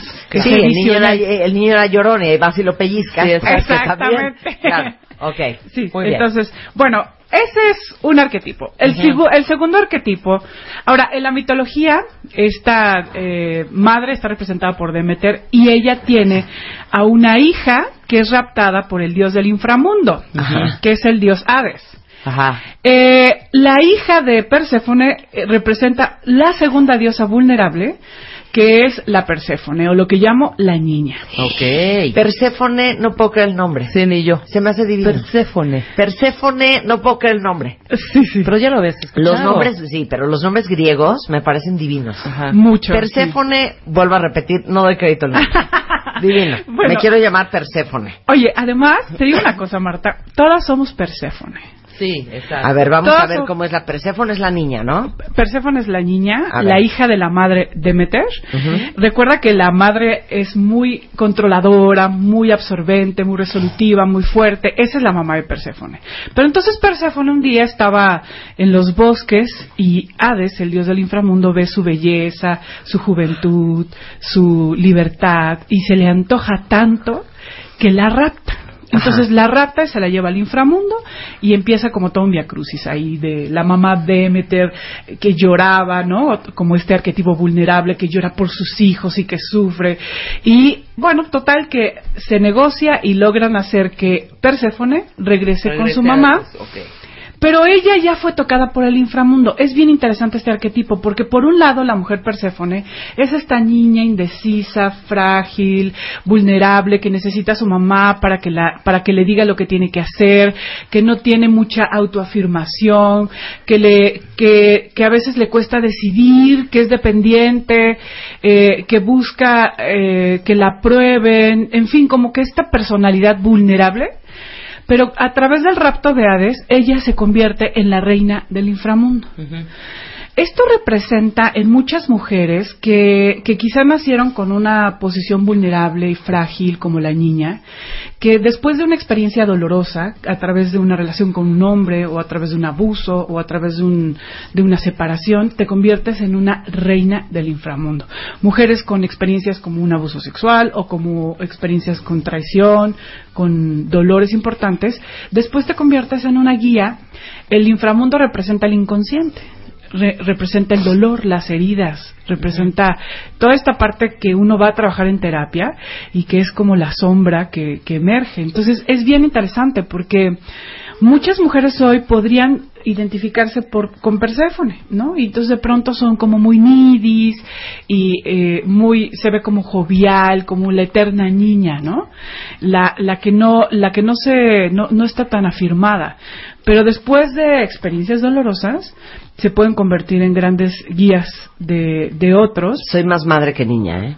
Eres más madre que niña, Mucho claro. más madre que Sí, niña. bueno, podría, por ejemplo, una Demeter podría gestar más una hija Perséfone. Claro. Ajá, o sea, podría podría ser, por ejemplo, son mujeres muy juveniles, ¿no?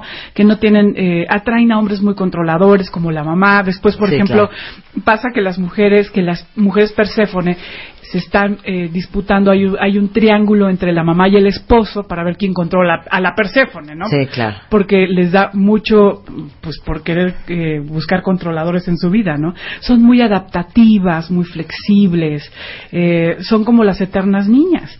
eh, como la princesita, ¿no? Las Perséfone jugaban a ser la princesa que Perdón, llegaba. ¿Alguien de ustedes jugaba a ser la princesa? Nunca en la vida. Yo nunca jugué a ser la Jamás. princesa. Mira, Luisa dice que cero, Lucy dice que cero. sí, ¿No, Lucy? Lucy, ¿sí, jugaste a ser princesa? Sí, Claro. bueno. Nunca jugué a ser princesa. Eh, de la Lo peor es que yo jugaba a la casita y si quieren carcajear, yo era el papá.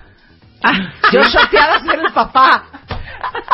No, yo siempre fui sola. Pero tú no jugabas a la casita Sí, claro, tampoco? claro, pero yo sola nunca había En tu casa. nunca había un marido, nunca había nada. Nunca había hijos. Ajá, y, y mi vecina era mi hermana.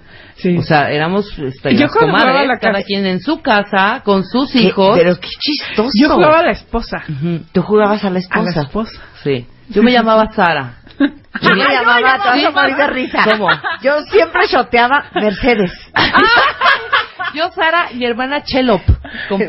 Chelop. Chelop. Chelop y, y Sara. Ay, Y qué luego ya cambié, ya me fui un poco más international y luego ya me llamaba, Barbara Anderson. Ah, no Sí, bueno. existe Bárbara Anderson. Saludos, Bárbara Anderson. Sí, exacto, existe, pero obviamente pues es de mi edad, Es que no además sabía. es increíble como tú cuando ves a tus a las ¿Por qué niñas Mercedes? Merce- Pero aparte te encantaba Meche. Meche, claro. Meche, Yo, Sara, wow. super grown up.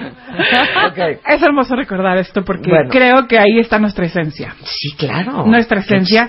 Y bueno, la niña Perséfone juega a ser eh, la princesa, ¿no? Entonces le gusta ponerse sus vestidos, su corona y ser complaciente y ser la niña bonita de mamá, la, la eterna estudiante. Y bueno, lo más interesante es cuando se convierte en la mitología en la reina del inframundo. Muchas mujeres terapeutas, muchas guías espirituales, o sea, mujeres que han tocado sus heridas y sus dolores más profundos, hoy se han convertido de ser una Perséfone necesitada y frágil en las reinas del inframundo, con, con mujeres con mucha capacidad de acompañar a otros. Y, y bueno, pues está, está, eh, es, es muy bonito este arquetipo. Todas somos Perséfone. Segunda vulnerable, la vamos con la tercera. La tercera es la esposa. En la mitología la esposa está representada por Hera. Hera, en la, eh, vemos siempre esposa de Zeus, es una mujer que le gustan los hombres poderosos. A ella le atrae ser la esposa de. Son leales a morir, son las mujeres que aguantan las tormentas, los cambios, las infidelidades. Sí, claro. Para ellas, para ellas, el hombre nunca es responsable. Es las mujeres que lo seducen, las mujeres que lo que lo quieren, eh, eh, que le dan inestabilidad. Pero en realidad eh, su esposo es perfecto. Es bien interesante porque las a la cera les gusta poner al esposo en un pedestal. Necesitan admirar a su esposo y necesitan es verlo. Dios. Es su Dios. Ajá. O sea, por eso tienen la enorme necesidad de, de ver que él no se equivoca, que, que en realidad son, él no es infiel porque suelen tener hombres muy poderosos que atraen a muchas mujeres. Claro. Pero, pero para ellas su hombre es perfecto. Tienen un sentido de lealtad muy fuerte y una altísima expectativa de su esposo. Por, ejemplo, son las esposas que todo el tiempo hablan de su esposo muy bien. Mi marido. Mi marido como el gran empresario, como el gran eh, altruista, como el hombre ejemplar, como el hombre modelo. Sí. Socialmente son parejas que se ven muy Muy estables, claro, así, pero el no marido es un Sí. hijo de... Exactamente. Puede ser, puede y ser. además todo el mundo sabe que puede ser un gran infiel. Ella es la única que nunca se da cuenta. Sí, claro, claro. Cero quiero ser esta mujer. Cero. Ella es la única que no se entera que su, que su hombre es completamente infiel, ¿no? Entonces, ¿por qué? Porque necesita creer. O sea, una era es un arquetipo que puede generar, que, que en un rostro es muy bueno. Todas necesitamos una era, ¿saben para qué? Para ser leales, para ser comprometidas. Todas necesitamos una parte era para que el matrimonio tenga pegamento. Una parte. Sí, Sí, una, una parte. parte. Exacto. Pero aquí dice, son leales, aguantadoras aguantadoras. Y y eternas. esposas eternas. Safo. esposas Sí, eternas. no, no, no, no, no. Son estas mujeres que de pronto, por ejemplo, yo en terapia, que traen el anillo y ya llevan tres años de divorcio, ¿no? O sea, que no, que todavía eres no la sueltan. esposa de. Y que incluso divorciadas, porque, porque una mujer era, solo se divorcia si le piden el, el divorcio. Y Sí. si el otro se va. Sí. Y si ya no hay manera, porque, sí. porque son capaces de, de abrazarlo de las piernas para que no se vaya. Bueno, y para que el hombre te pide el divorcio está cañón. Está cañón. Generalmente es la mujer la que pide el divorcio. El hombre, uff, puede estar años. Sí. y podría incluso estar, porque además un hombre suele buscar salida eh, eh, andando con otra. Sí, claro. ¿no? Entonces, totalmente. esa es, la, esa es la forma en la que un Sí. hombre busca la salida. Ay, cuenta te entonces- siento tanto a las que le quedó este saco. Lo Habrá siento, que nos escriban. Sí, sí, sí. Habrá, habla Sí, platíquenos eras, su, habla eras. su energía era y todo. Y por eso son diosas vulnerables, Marta. Porque la era gira en torno a el esposo. Claro. Entonces, de alguna manera, eh, no son dueñas de sí mismas. Son mujeres que encuentran su felicidad y su, su plenitud en base a los hijos o en base a la madre. O sea, en el matrimonio. O en base al matrimonio o en base a, a- a los demás. Es interesante porque de alguna manera vienen a trabajar eh, a través del- de ese dolor y esos apegos las relaciones, pero también encuentran ahí una gran fuerza y una gran capacidad para expresar su lealtad. Las mujeres eras son eh, esposas leales en todo. Son unas grandes eh, trabajadoras, muy leales con sus jefes, son, o sea, muy, la lealtad es un, es un valor muy fuerte en todo lo que hacen. Ahora vamos con, el, con un bloque de diosas vírgenes. Estas diosas vírgenes son fundamentales para toda mujer. ¿Por qué? Porque las tres diosas vírgenes que vamos a ver equilibran a las diosas vulnerables. Y si bien la, E, la Demeter y la Hera están siempre en base a alguien más, las diosas vírgenes hacen que, que te conectes con tu verdadera naturaleza, que seas leal contigo misma, con tus principios, con tu ser. Entonces, me encantan las vírgenes. Vamos a ver la primera. La primera es la libre, que es Artemisa. Ok. Yo soy Artemisa. Artemisa. Artemisa es una es un es una mujer que desde chiquita jugaba juegos de niños. Es la típica que traía las rodillas eh, Esa era raspadas, Bardas, árboles, patineta. bardas, árboles, patines. patineta, bicicleta, patines, aire libre, Sí. este salir al- a jugar con los amigos, es una gran amiga, una mujer Artemisa, eh, es, es- le gusta mucho el mundo de las mujeres. El mundo de, eh, incluso en la mitología, eh, Artemisa tiene un, un séquito de ninfas que le ayudan a, a cazar, porque ella es cazadora. De Ah, hecho, es la única que tiene minifalda. O sea, tú ves las representaciones de Artemisa, es la única que tiene minifalda. ¿Por Ajá. qué? Por este carácter libre. Por zorra, por zorra. No, ella no es sucia. Es virgen, Ah, es es virgen. es, además es interesante porque, por ejemplo, la mujer Artemisa es, está siempre muy conectada con la luna. O sea, Sí. desde muy chiquita, la luna le llamaba muchísimo la atención. Totalmente. Y, y además eh, tiene un símbolo que es el arco y la flecha. O sea, una mujer Artemisa, donde pone el ojo, pone la bala. Totalmente, ¿eh? Ay, cálmate. Oye, totalmente. ¿Qué tal esta? Totalmente. Yo me iba con mis ninfas a lo que era el trocadero, ¿cómo se llamaba en las noches? ¿Te acuerdas del trocadero? Me perfecto del Pero ¿Cómo Trocadero. se llamaba el antrito? No que sé. después se volvió en antro, hombre. ¿El estrés? El No. estrés, creo ¿El que estrés? se llamaba. A cazar, a cazar, Exacto. hombres, claro. Además, como con objetivos muy claros. Y yo la- decía, quiero ese, y ese llegaba, aunque se durmiera de borracho en la mesa, ¿eh? Pero ahí estaba. Ok. ¿Sabes? bueno, sí, efectivamente, saben muy bien lo que quieren, están muy conectadas con su naturaleza y además eh, son, son atletas, son la- las alpinistas, Sí, de la chiquitas. Ana Guevara, son De chiquitas. este no sé, por ejemplo, poetisas, les gusta mucho el arte, eh, son muy intuitivas. Aquí no le veo por dónde, ¿eh? O sea, ni atleta, Sí. ni, ni muy Oye, física, después de, de- ni no lo mismo los tres mosqueteros que 40 años después, pero sí, fui muy atleta, de Ajá, verdad. Yo tomaba, yo hacía tenis, hacía bici, hacía muchas cosas. Como que el aire libre Escribía también. muchísimo. Tengo ahí mis poesías. Ah, Un día las voy a traer para por leer lo que escribía. Escribía Sí. muchísimo. Me gusta la soledad, me gusta estar sola, hacer mis cosas. Si sabe estar sola y... Por, por ejemplo, una mujer artemisa con- considera al hombre no confiable. Mm, O sea, realmente son Sí. no no no tienen muy, muy una relación con los hombres muy cercana. En realidad tem- no confían en él y su relación es mucho más fuerte con las mujeres, ¿no? Entonces es una mujer muy libre y hay que aprender, por ejemplo, este este arquetipo ah, eh, equilibra muchísimo a una Demeter o equilibra muchísimo a una Era, por ejemplo. ¿Ves? Vamos con la segunda. Pero vamos a hacer una pausa primero Sí. y ya regresamos con la segunda de las diosas vírgenes en W Radio. Ya volvemos. Marta de Baile, temporada 11. 11, 11. W Radio. Estamos de regreso en W Radio, risa y risa con Ana Mar Orihuela y estamos eh, descifrando a todas las diosas griegas y viendo qué características tenía cada una de ellas que tenemos nosotras. Ya hablamos de las dos, las tres diosas vulnerables. Así Y ahora es. estamos hablando de las diosas vírgenes. Rebeca dice que ella es la primera, que Sí. es Artemisa. Artemisa. ¿ok? Muy bien. La ahora libre. vamos con la segunda. Exacto. Bueno, vamos con Atenea, que es la segunda diosa virgen.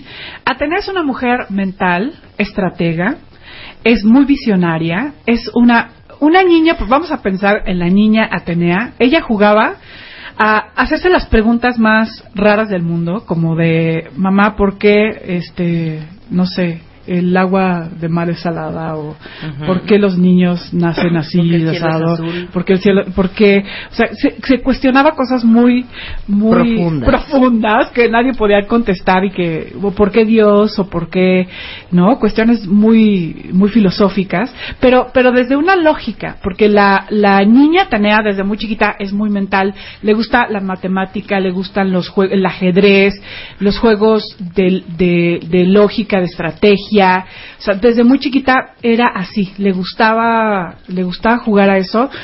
Eh, ¿Cómo se convierte? Es una mujer, en la mitología Atenea nace de la cabeza de Zeus. O sea, una Atenea es hija del padre.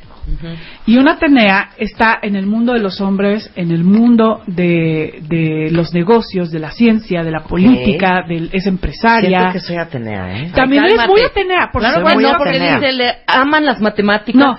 científicas. Si tú o sea, fueras no una Y empresarias, dice aquí. así es. Empresaria. A ver, dame la Empresaria. lista de Atenea. Atenea es mental, estratega, está más conectada con la mente que con el corazón. Lo que pasa es que a ti tu Demeter te, te equilibra. Sí, claro. Ajá. Eh, Pero tú siempre dices, Rebeca, ¿Qué? que yo soy súper práctica, muy Sí. práctica, ¿no? completamente práctica. Eres práctica. Muy estratega, muy O sea, yo lloro dos semanas como Magdalena Ajá. y luego ya, ya vuelvo a llorar. Se acabó. Le gusta Claro. el dinero y el poder. El dinero. Y el poder. También dice. No tienen amigas mujeres. claro, güey. Tienes dos o tres. Sí, sí, sí. Eh, ocho. Por ejemplo, Ok. Quiero nombres. Oye, ¿te pasa, por ejemplo, Marta, que siempre has tenido como un- hombres que admiras? O sea, hombres o como Muchísimo. mentores. Muchísimo. Exacto, esa Sí. es la Atenea. Por ejemplo, Sí. una Atenea a- a- a- es muy interesante porque una Atenea es buena artesana. O sea, Mm. le ¿Qué? gusta hacer cosas con las manos. Ay, también. Bueno, clavada. Mira, yo te pinto una mesa, yo te hago un decoupage, Te hace unos yo te huevitos. decoro unas, case- unas cajitas, te decoro unos huevitos, te pinto un muro. Es bien interesante eso, porque tú la ves empresaria, mental, estratega, o sea, como muy conectada con la visión del, Ujú. de, de lo que va a pasar, o sea, pero es muy buena, arte- o sea, es muy buena con las manos. Muy bien. Es muy interesante porque ¿Quién la, es Atenea como yo, cuentavientes? ¿saben Confiésenlo. Atenea era del padre. Y es hija del padre completamente. De hecho, Sí. por ejemplo, una Atenea podría tener fuertes conflictos con su mamá si su mamá es muy eh, es muy frágil o muy muy femenina, porque a la Demeter no le gusta tanto el mundo de la fragilidad de lo femenino y las Demeter muy clavadas, porque a ti te equilibra tu digo las Ateneas Sí. muy clavadas porque a ti A te ti te equilibra, equilibra tu. Demeter. Muy bien. Este, pero, pero podría tener un- una gran desconexión con la mamá eh, y con los valores de la mamá. ¿Qué tiene que cuidar una Atenea? No desconectarse de sus emociones, de sus sentimientos, no desconectarse de la parte humana, porque de pronto pueden ser frías, calculadoras. Una discusión con una Atenea te Uy, da llora. donde más te duele y además sabe perfectamente dónde te destruye, porque tiene una gran eh, Es aguda. Es aguda. Es, O sea, una Atenea va a, a bajarte del piso cuando andas volando en las fantasías, ¿no? Porque es, como es tan práctica, entonces puede este, tirarte todos tus Hundirte, sueños en tres con una porque palabra. prácticamente, exactamente. Claro. Eh, ahora, em, es muy es muy importante que ejercite su parte Demeter, o sea, su parte generosa, su Claro. Eh, su parte era también, ¿no? Claro. Los compromisos, porque si no se convertiría en una mujer muy fría, muy disciplinada, muy crítica, ¿no? Este, como muy en el deber, le hace muy bien una Afrodita, que ahorita vamos a ver al final. Bien. Bien, vámonos con la tercera virgen, que es la Estia. Estia es la mujer espiritual. Desde que era niña es silenciosa, va a un ritmo lento. Le gusta la naturaleza, la filosofía, le encanta, es profunda, muy intuitiva, ¿no? Le encanta eh, la música, los espacios de soledad, la música clásica, eh, y, y de verdad eso es algo que desde chiquita eh, busca, los silencios, el, el estar con ella misma, no es rebelde, es obediente, es una niña complaciente, que busca estar sola, callada, no solitaria. Son mujeres que cuando cuando crecen se hace, les es fundamental, por ejemplo, la meditación, les es fundamental el arte, la filosofía, por ejemplo, son monjas, eh, eh, son terapeutas, pero o, es- o- o mujeres muy espirituales que, que buscan guiar a otros, meditar. En la, mitología, en la mitología, bueno, pues es, Estia representaba la unidad. Eh, los hogares tenían un fuego que, que representaba esta, este- esta memoria de que de la espiritualidad, del ser, de lo onírico, de lo esencial, de lo, de lo bello, eh, que, que encontramos también en la filosofía, en el arte, en la naturaleza, ¿no? O sea, una mujer Estia necesita el alimento de, por ejemplo, cuando va a un museo, sale del museo y se siente inspirada, ¿no? Sí. O, o- o los silencios le son fundamentales. Entonces, podría encontrar en la meditación, en la, en la religión, una gran, una gran vía para sentirse feliz. La teología, o sea, en fin, todas estas ramas hacen eh, vivir éxtasis a la mujer era, es, Estia, perdón. Es muy importante este arquetipo, ah, muy importante, porque mm, Soy cero era, siento. Ese es algo, es algo que podría equilibrar. Yo tengo unos momentitos. Ay, sí. Yo en las noches cuando estoy sola en mi soledad. No, pero... Es por eso, o sea, todas tenemos un poquito de todas, pero yo creo que de lo que menos tengo es de era. Sí, todas tenemos un poquito de todas, pero definitivamente hay energía que cargamos más hacia algún lugar. O sea, yo en mi vida te he visto con un cuarzo, ¿eh? Colgado en el cuello. Así es que no estás Por inventando ejemplo. rollos. Pero eso lo llevamos en el interior, Marta. Sí, no son este- Nunca he visto a. Rebeca meditando. Jamás te he visto haciendo yoga ni leyendo un libro de espiritualidad. Bueno, Eso sí, no te vengas aquí a hacer bien- la comedida. Pero sí soy bien Ay, yo espiritual. también. Ah. Yo pienso mucho mis cosas y soy muy profunda y, y, y la Y amo la inmortalidad del verdad. cangrejo. Amo la verdad. ejemplo, Y amo una- la verdad. Una estia, eh, su máximo sería estar en un templo, eh, No, no tanto. consagrada. Claro. O sea, ese sería como verdaderamente. Y ahora nos parece muy difícil encontrar una mujer que, que le gustaría estar así. Pero muchas de las mujeres que están trabajando y que están hoy rifándose Sí. este, La vida. la vida, Sí. en realidad eh, no se sientan felices porque su naturaleza está en el silencio, en la soledad, en cultivar el, El espíritu, el espíritu, claro. la unión, la, Claro. la verdad, la belleza.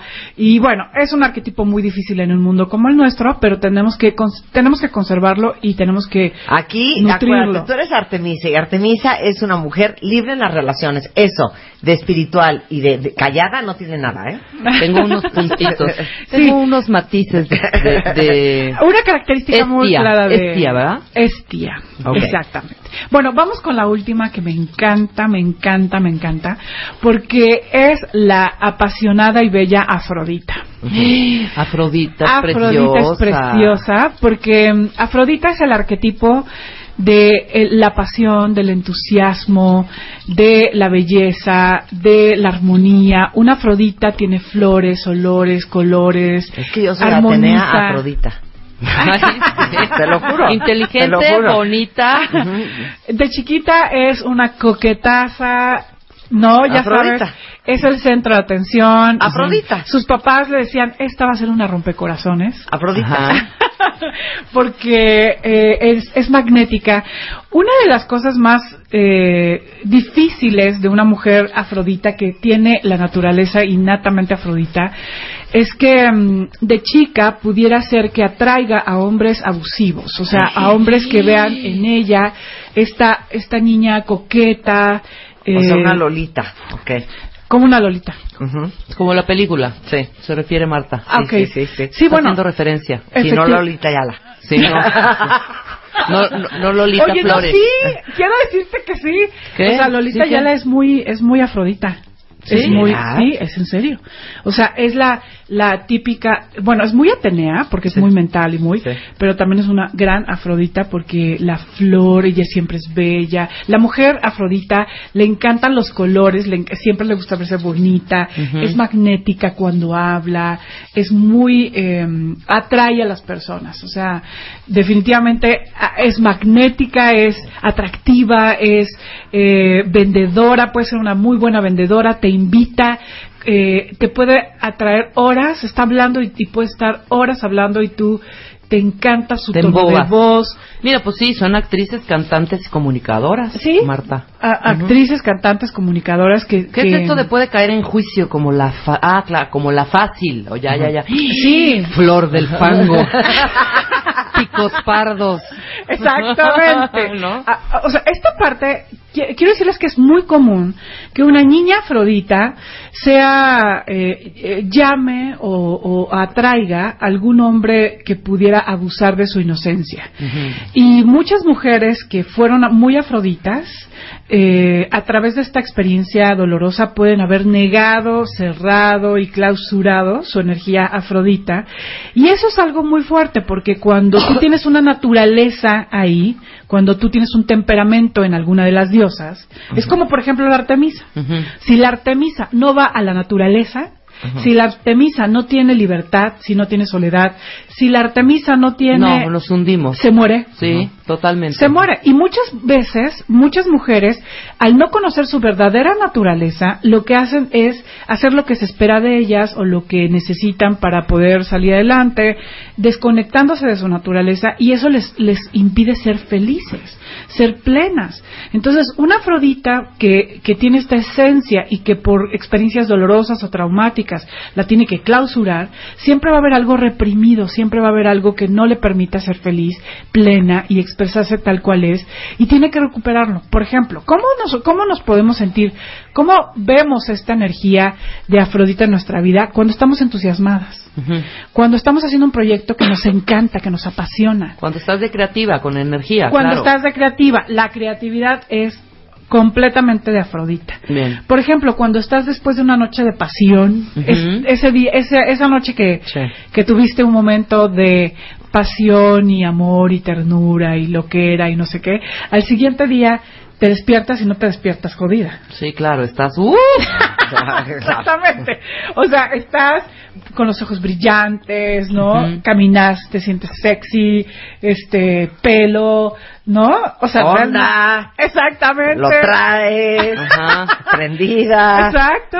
Cuando, cuando nosotros no tenemos Afrodita en nuestra vida, estamos opacas, Sí. sin brillo, cansadas. Sin onda. en- sin onda, enojadas, sin creatividad, sin movimiento, en, enrutinadas, Ay, este, mm, eh, ya muy, muy cansadas, muy opacas, muy. No, Rebeca no es así. Rebeca te- es una mujer muy sensual y muy erótica.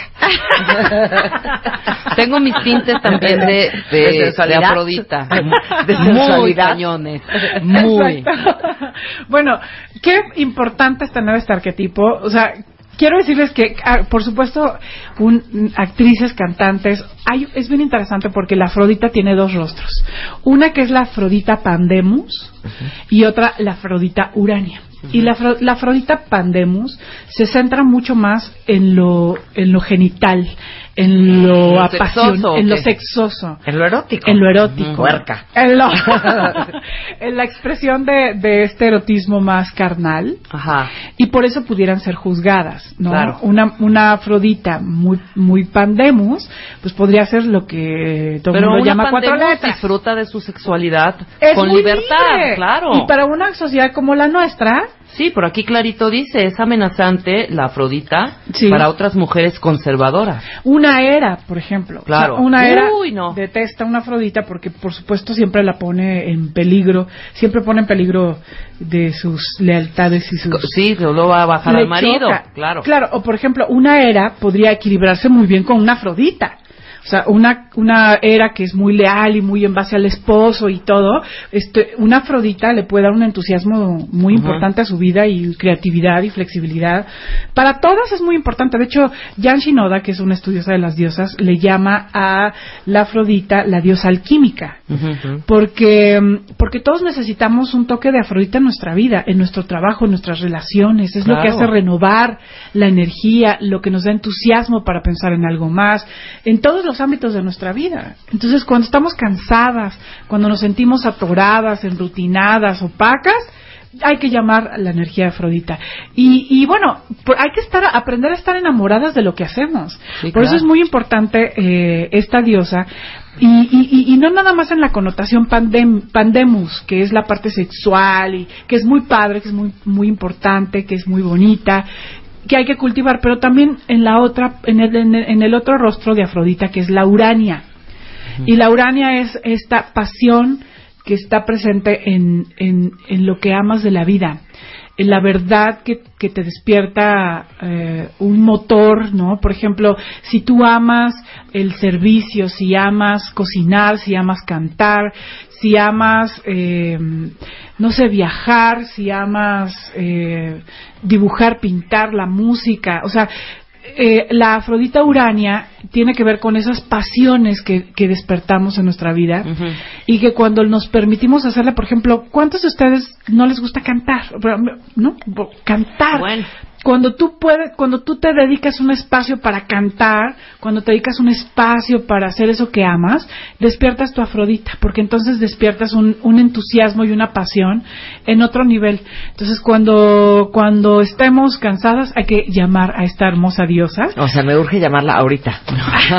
ahorita. Pues ahorita. canta la gata bajo la Ahorita. lluvia. Exactamente. Seré la gata bajo la lluvia y maullaré por ti.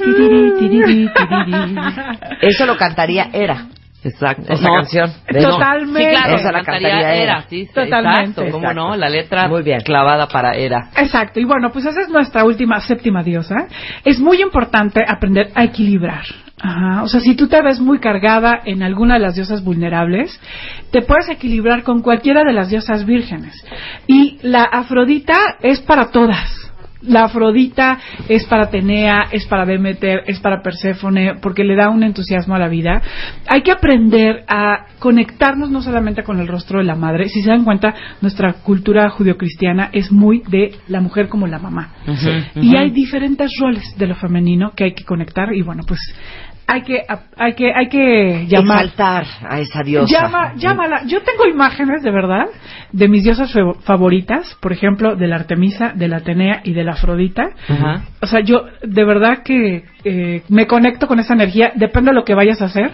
Hay veces que si vas a hacer un tema de trabajo, hay que conectar con la Atenea para que te para que venga la energía aguda y clara y mental, o estás haciendo tu tesis o algo que tenga que ver con el dinero.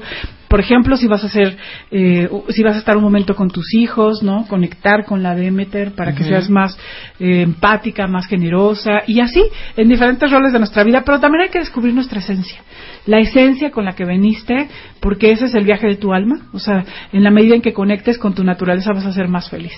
Qué bonito. Oye, ¿hay curso contigo Sí, de hecho, próximamente, vamos Ana a tener un curso donde vamos a, a trabajar también esta parte de las diosas. Eh, llevo casi 10 años impartiendo los diplomados de autoestima. Eh, estos diplomados son para hombres, para mujeres y para jóvenes. Eh, el grupo de mujeres va a empezar justamente en agosto, la segunda semana de agosto. Eh, vamos a tener el módulo Hambre de Hombre, que es para trabajar todas tus relaciones tóxicas, tus apegos y tus codependencias. Con los hombres. Son 15 mujeres. 15 mujeres aprendiendo una de otra.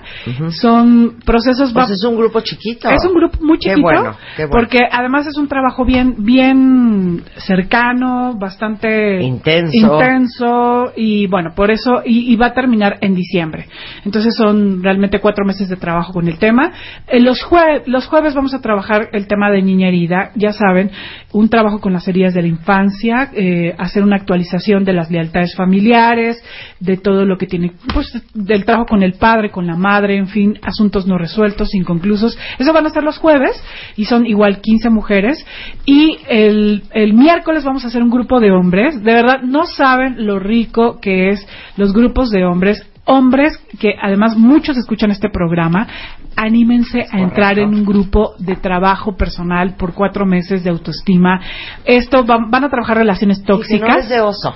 Que no les dé oso, es de lo más divertido, es de lo más interesante escuchar y, y sentirte acompañado por otros hombres. Y también un grupo de adolescentes, herramientas de trabajo para expresar lo que sienten, para conectar con su autoestima, y eso van a ser los sábados.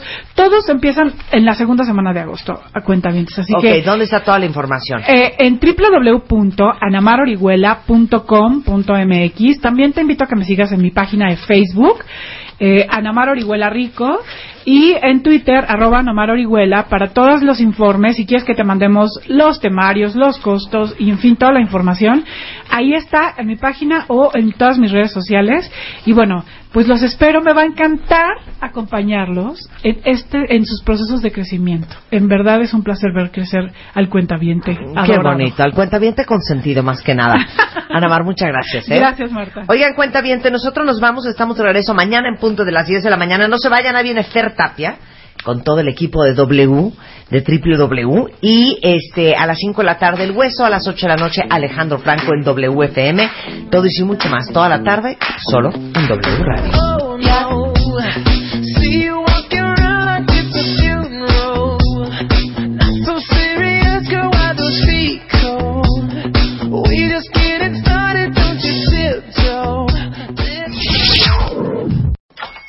Hola, buenos días, mi pana.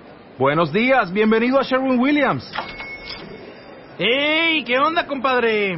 ¿Qué onda? Ya tengo lista la pintura que ordenaste en el ProPlus app. Con más de 6.000 representantes en nuestras tiendas listos para atenderte en tu idioma y beneficios para contratistas que encontrarás en aliadopro.com. En Sherwin Williams somos el aliado del PRO.